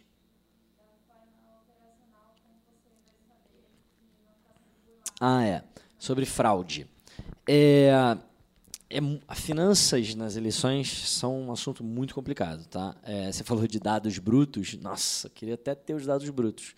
Porque, meu irmão, cada eleição é uma planilha maluca, cada eleição eles contabilizam de um jeito. É uma doideira. Tá? É muito, muito difícil fazer análise em cima dos números, em cima dos números das, da, das campanhas. Quer ver uma coisa? Até 2010, você podia doar para o partido e o partido doava para o candidato. Só que a gente não sabia quem era o doador originário, que a gente chama. Então você tem, por exemplo, a campanha do Aécio, gastou 280 milhões, 270 milhões são doações do partido. Que alguém doou, mas você não sabe quem foi. Tá? Então, é, era bem complicado até ali. A gente vai melhorando, hoje em dia você já tem o dado de quem é o doador originário, etc. Você tem um volume de caixa 2 bem grande, tá? Bem grande. Isso eu não tenho como estimar, né? Não tenho como falar dos números do caixa 2, porque são, enfim, Caixa 2, né? Então, por definição, eu não posso falar muito sobre ele aqui. É, mas a coisa da fraude, que a gente chama de fraude Breaking Bad, né? Porque em Breaking Bad o cara faz isso, ele, ele quer lavar dinheiro, aí ele cria um crowdfunding e fica doando para ele mesmo, né? O dinheiro. Cara, isso não acontece, assim. É muito, muito, muito difícil acontecer e é relativamente fácil de identificar quando esse tipo de coisa está acontecendo, tá? É, você tem alguns dados que você pode bater e tal, que são relativamente tranquilos de, de entender. Um deles é, se você teve 4 mil doadores na sua campanha e nenhum deles declarou no imposto de renda do ano seguinte, ou você não mandou o CNPJ para a galera, ou você está sonegando alguma coisa aí, né? ou tem uma coisa estranha. É, e, de qualquer forma, hoje é infinitamente mais fácil o cara conseguir movimentar grandes somas de dinheiro no Caixa 2 do que ele conseguir criar um sistema que tenha 4 mil doadores com CPFs válidos para doar para ele por cartões de crédito válidos. Enfim, isso simplesmente não acontece. O que a gente teve na campanha do Freixo foi alguém tentando melar a nossa prestação de contas. Então, alguém, algum grupo hacker, talvez o Moro conheça, não sei, é, fez uma série de doações falsas na nossa campanha, é, querendo que depois melasse a prestação de contas, para acusar a gente de lavagem de dinheiro. A gente correu muito atrás disso, foi um trabalhão. Passei um dia lá na Polícia Civil, mostrando para eles os relatórios e tal, para mostrar que, na verdade, a gente não está envolvido nisso. Mas é raro, assim, é difícil, não, não acontece muito, não. É, pois é, dá, dá trabalho demais, sabe? eu vou pedir para a sua ser a última fala da noite, mas a gente Prazer, pode hein? continuar o papo depois que acabar ali. Tá Fora, temos lanchinhos e bebidinhos. Pô, que responsabilidade, então, vamos lá.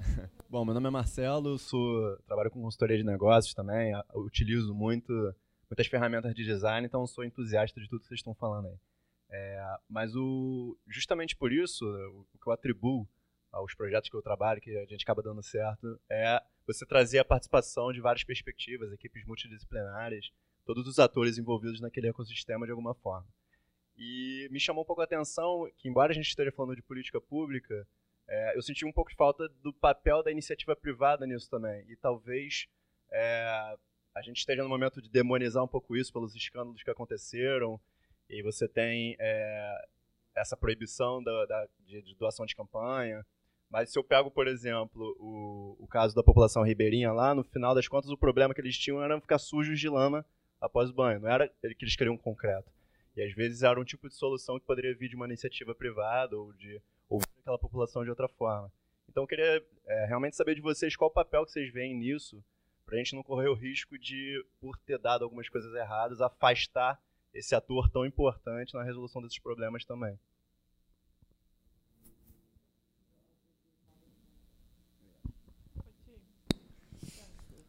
É... Não, não, eu, eu na verdade sou zero. As pessoas acham que eu sou muito. É, quero que as empresas morram e tal. Pelo contrário, eu sou empreendedor. Eu sou, inclusive, esse essa zebra, né? Esse ser que não existe, que é um empreendedor de esquerda. É tipo, meu Deus, quem é você, sabe? É, eu sou esse cara meio estranho. É, eu acho que a gente vive. Não sei se vou responder a sua pergunta exatamente, tá? Mas eu acho que a gente vive uma dicotomia que é muito curiosa para mim, é, em que tudo tem que ser colocado na esfera pública ou privada. Ou seja, tudo é do Estado ou pertence a alguém. E eu acho, na verdade, que a gente precisa ver as coisas do mundo a partir de uma outra ótica, que é o que é particular e o que é comum. Porque tem coisas que são particulares, são da sua vida, tá? Eu não tenho nada a ver com isso e, enfim, elas são particulares, elas ficam aqui dentro desse grupo, etc. Mas tem coisas que são comuns. Então, se a Coca-Cola compra um terreno que tem uma fonte de água, a gente pode até dizer que, pela lei brasileira, aquele terreno, aquele pedaço de terra é uma propriedade particular, né? ele é privado, ele pertence a alguém. Mas a fonte de água é comum. Porque se ela ferrar a fonte de água, ela está ferrando todos nós. O ar que a gente respira é comum. A floresta amazônica é um recurso comum. E aí eu acho que todos nós, seja governo, seja, seja iniciativa privada, a Coca-Cola, a sociedade civil, a gente precisa criar maneiras diferentes de lidar com o que é comum. De não lidar como, como se desse para privatizar todos os recursos do mundo e nem como se o Estado fosse responsável por todos os recursos do mundo. Porque eu acho o seguinte: entre o bar que vende camarão de um lado da praia e o restaurante que vende caipirinha do outro lado da praia, tem uma coisa muito importante, que é a praia. E o que existe entre as coisas que pertencem a alguém é muito maior do que o que do que as a soma das coisas que pertencem a alguém. Então, se tudo que não pertence a ninguém pertencer ao Estado e for responsabilidade do Estado, isso significa, galera, que o Estado tem que ser muito maior do que a soma de toda a economia. E aí não dá. Porque se as pessoas já dizem que o Estado é grande hoje, ele tinha que ser mil vezes maior. Se ele tiver que administrar, se ele for o dono de cada grão de areia da praia. Então, acho que essas, esses recursos, né, o que existe entre nós é comum e muitas vezes precisa de soluções do Estado, muitas vezes precisa de soluções da iniciativa privada, muitas vezes precisa de soluções da sociedade civil e muitas vezes de soluções conjuntas entre esses três. Acho que a gente tem que parar um pouco de cada um cuidar do seu problema, entender quais são os problemas comuns e qual é o papel de cada uma dessas esferas no, na resolução desses problemas comuns. É mais ou menos como eu vejo. Eu acho que esse é o ponto. Né? Essa é a governança inteligente que a gente está defendendo aqui. Né? Cada um com seus papéis bem definidos, com transparência, com compliance, mas a gente sempre chega nesse gargalo por exemplo, a gente mencionou no último, no último encontro, que é a contratação pública, por exemplo. Para alguns serviços, sim, acredito, eu pessoalmente acredito que o setor privado pode ter entregado de maneira mais prática. Mas também, tão pouco acredito que ele vai resolver os problemas uh, sociais tão uh, estruturais que nós temos no país. Mas aí, na hora que a gente vai falar dessa governança inteligente na prática, os gargalos de contratação nunca vão para frente. Marco da inovação, lei CT empresa, uh, própria 8666. Mas eu acho que isso é um, um outro, uma outra varanda, mas eu com certeza tem seu papel, sim. Bom, vamos lá. Última pergunta. Rápida. É, eu sou Joyce, eu trabalhei no 011 Lab Oi, São Joyce. Paulo. É, e aí toda essa conversa que me veio à mente é que os espaços de participação, incluindo os laboratórios, que também é um espaço de, além de ser um espaço de experimentação, também de participação, acho que a gente tem um grande desafio e uma grande responsabilidade, né, de comunicar melhor. E aí, pensando que as pessoas não participam porque elas não acreditam que, vai, que vão ser ouvidas ou que é, vão mudar alguma coisa, eu acho que essas iniciativas é, que dão certo, esses espaços de participação que geralmente é, que realmente geram uma mudança, é, eles precisam comunicar é, e comunicar muito de uma forma ampla e de uma forma simples, né, com uma linguagem simples. Então acho que a gente tem que reforçar o positivo.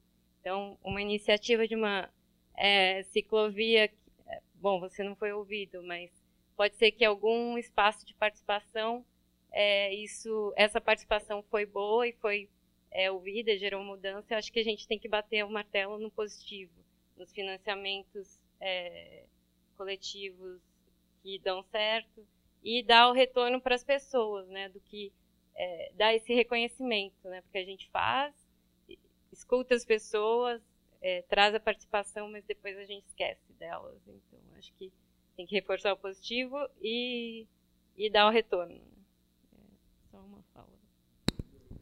Bom, gente, muito obrigado. Eu vou terminar fazendo uma comunicação simples e clara e ampla. É, nós precisamos do apoio de vocês. www.benfeitoria.com.br design gestão pública. A gente tem muitas recompensas. É, fiquem à vontade para contar para todo mundo, porque a gente está na reta final da campanha e a gente só vai conseguir publicar esse livro se todo mundo estiver dentro com a gente. É isso, muito obrigado.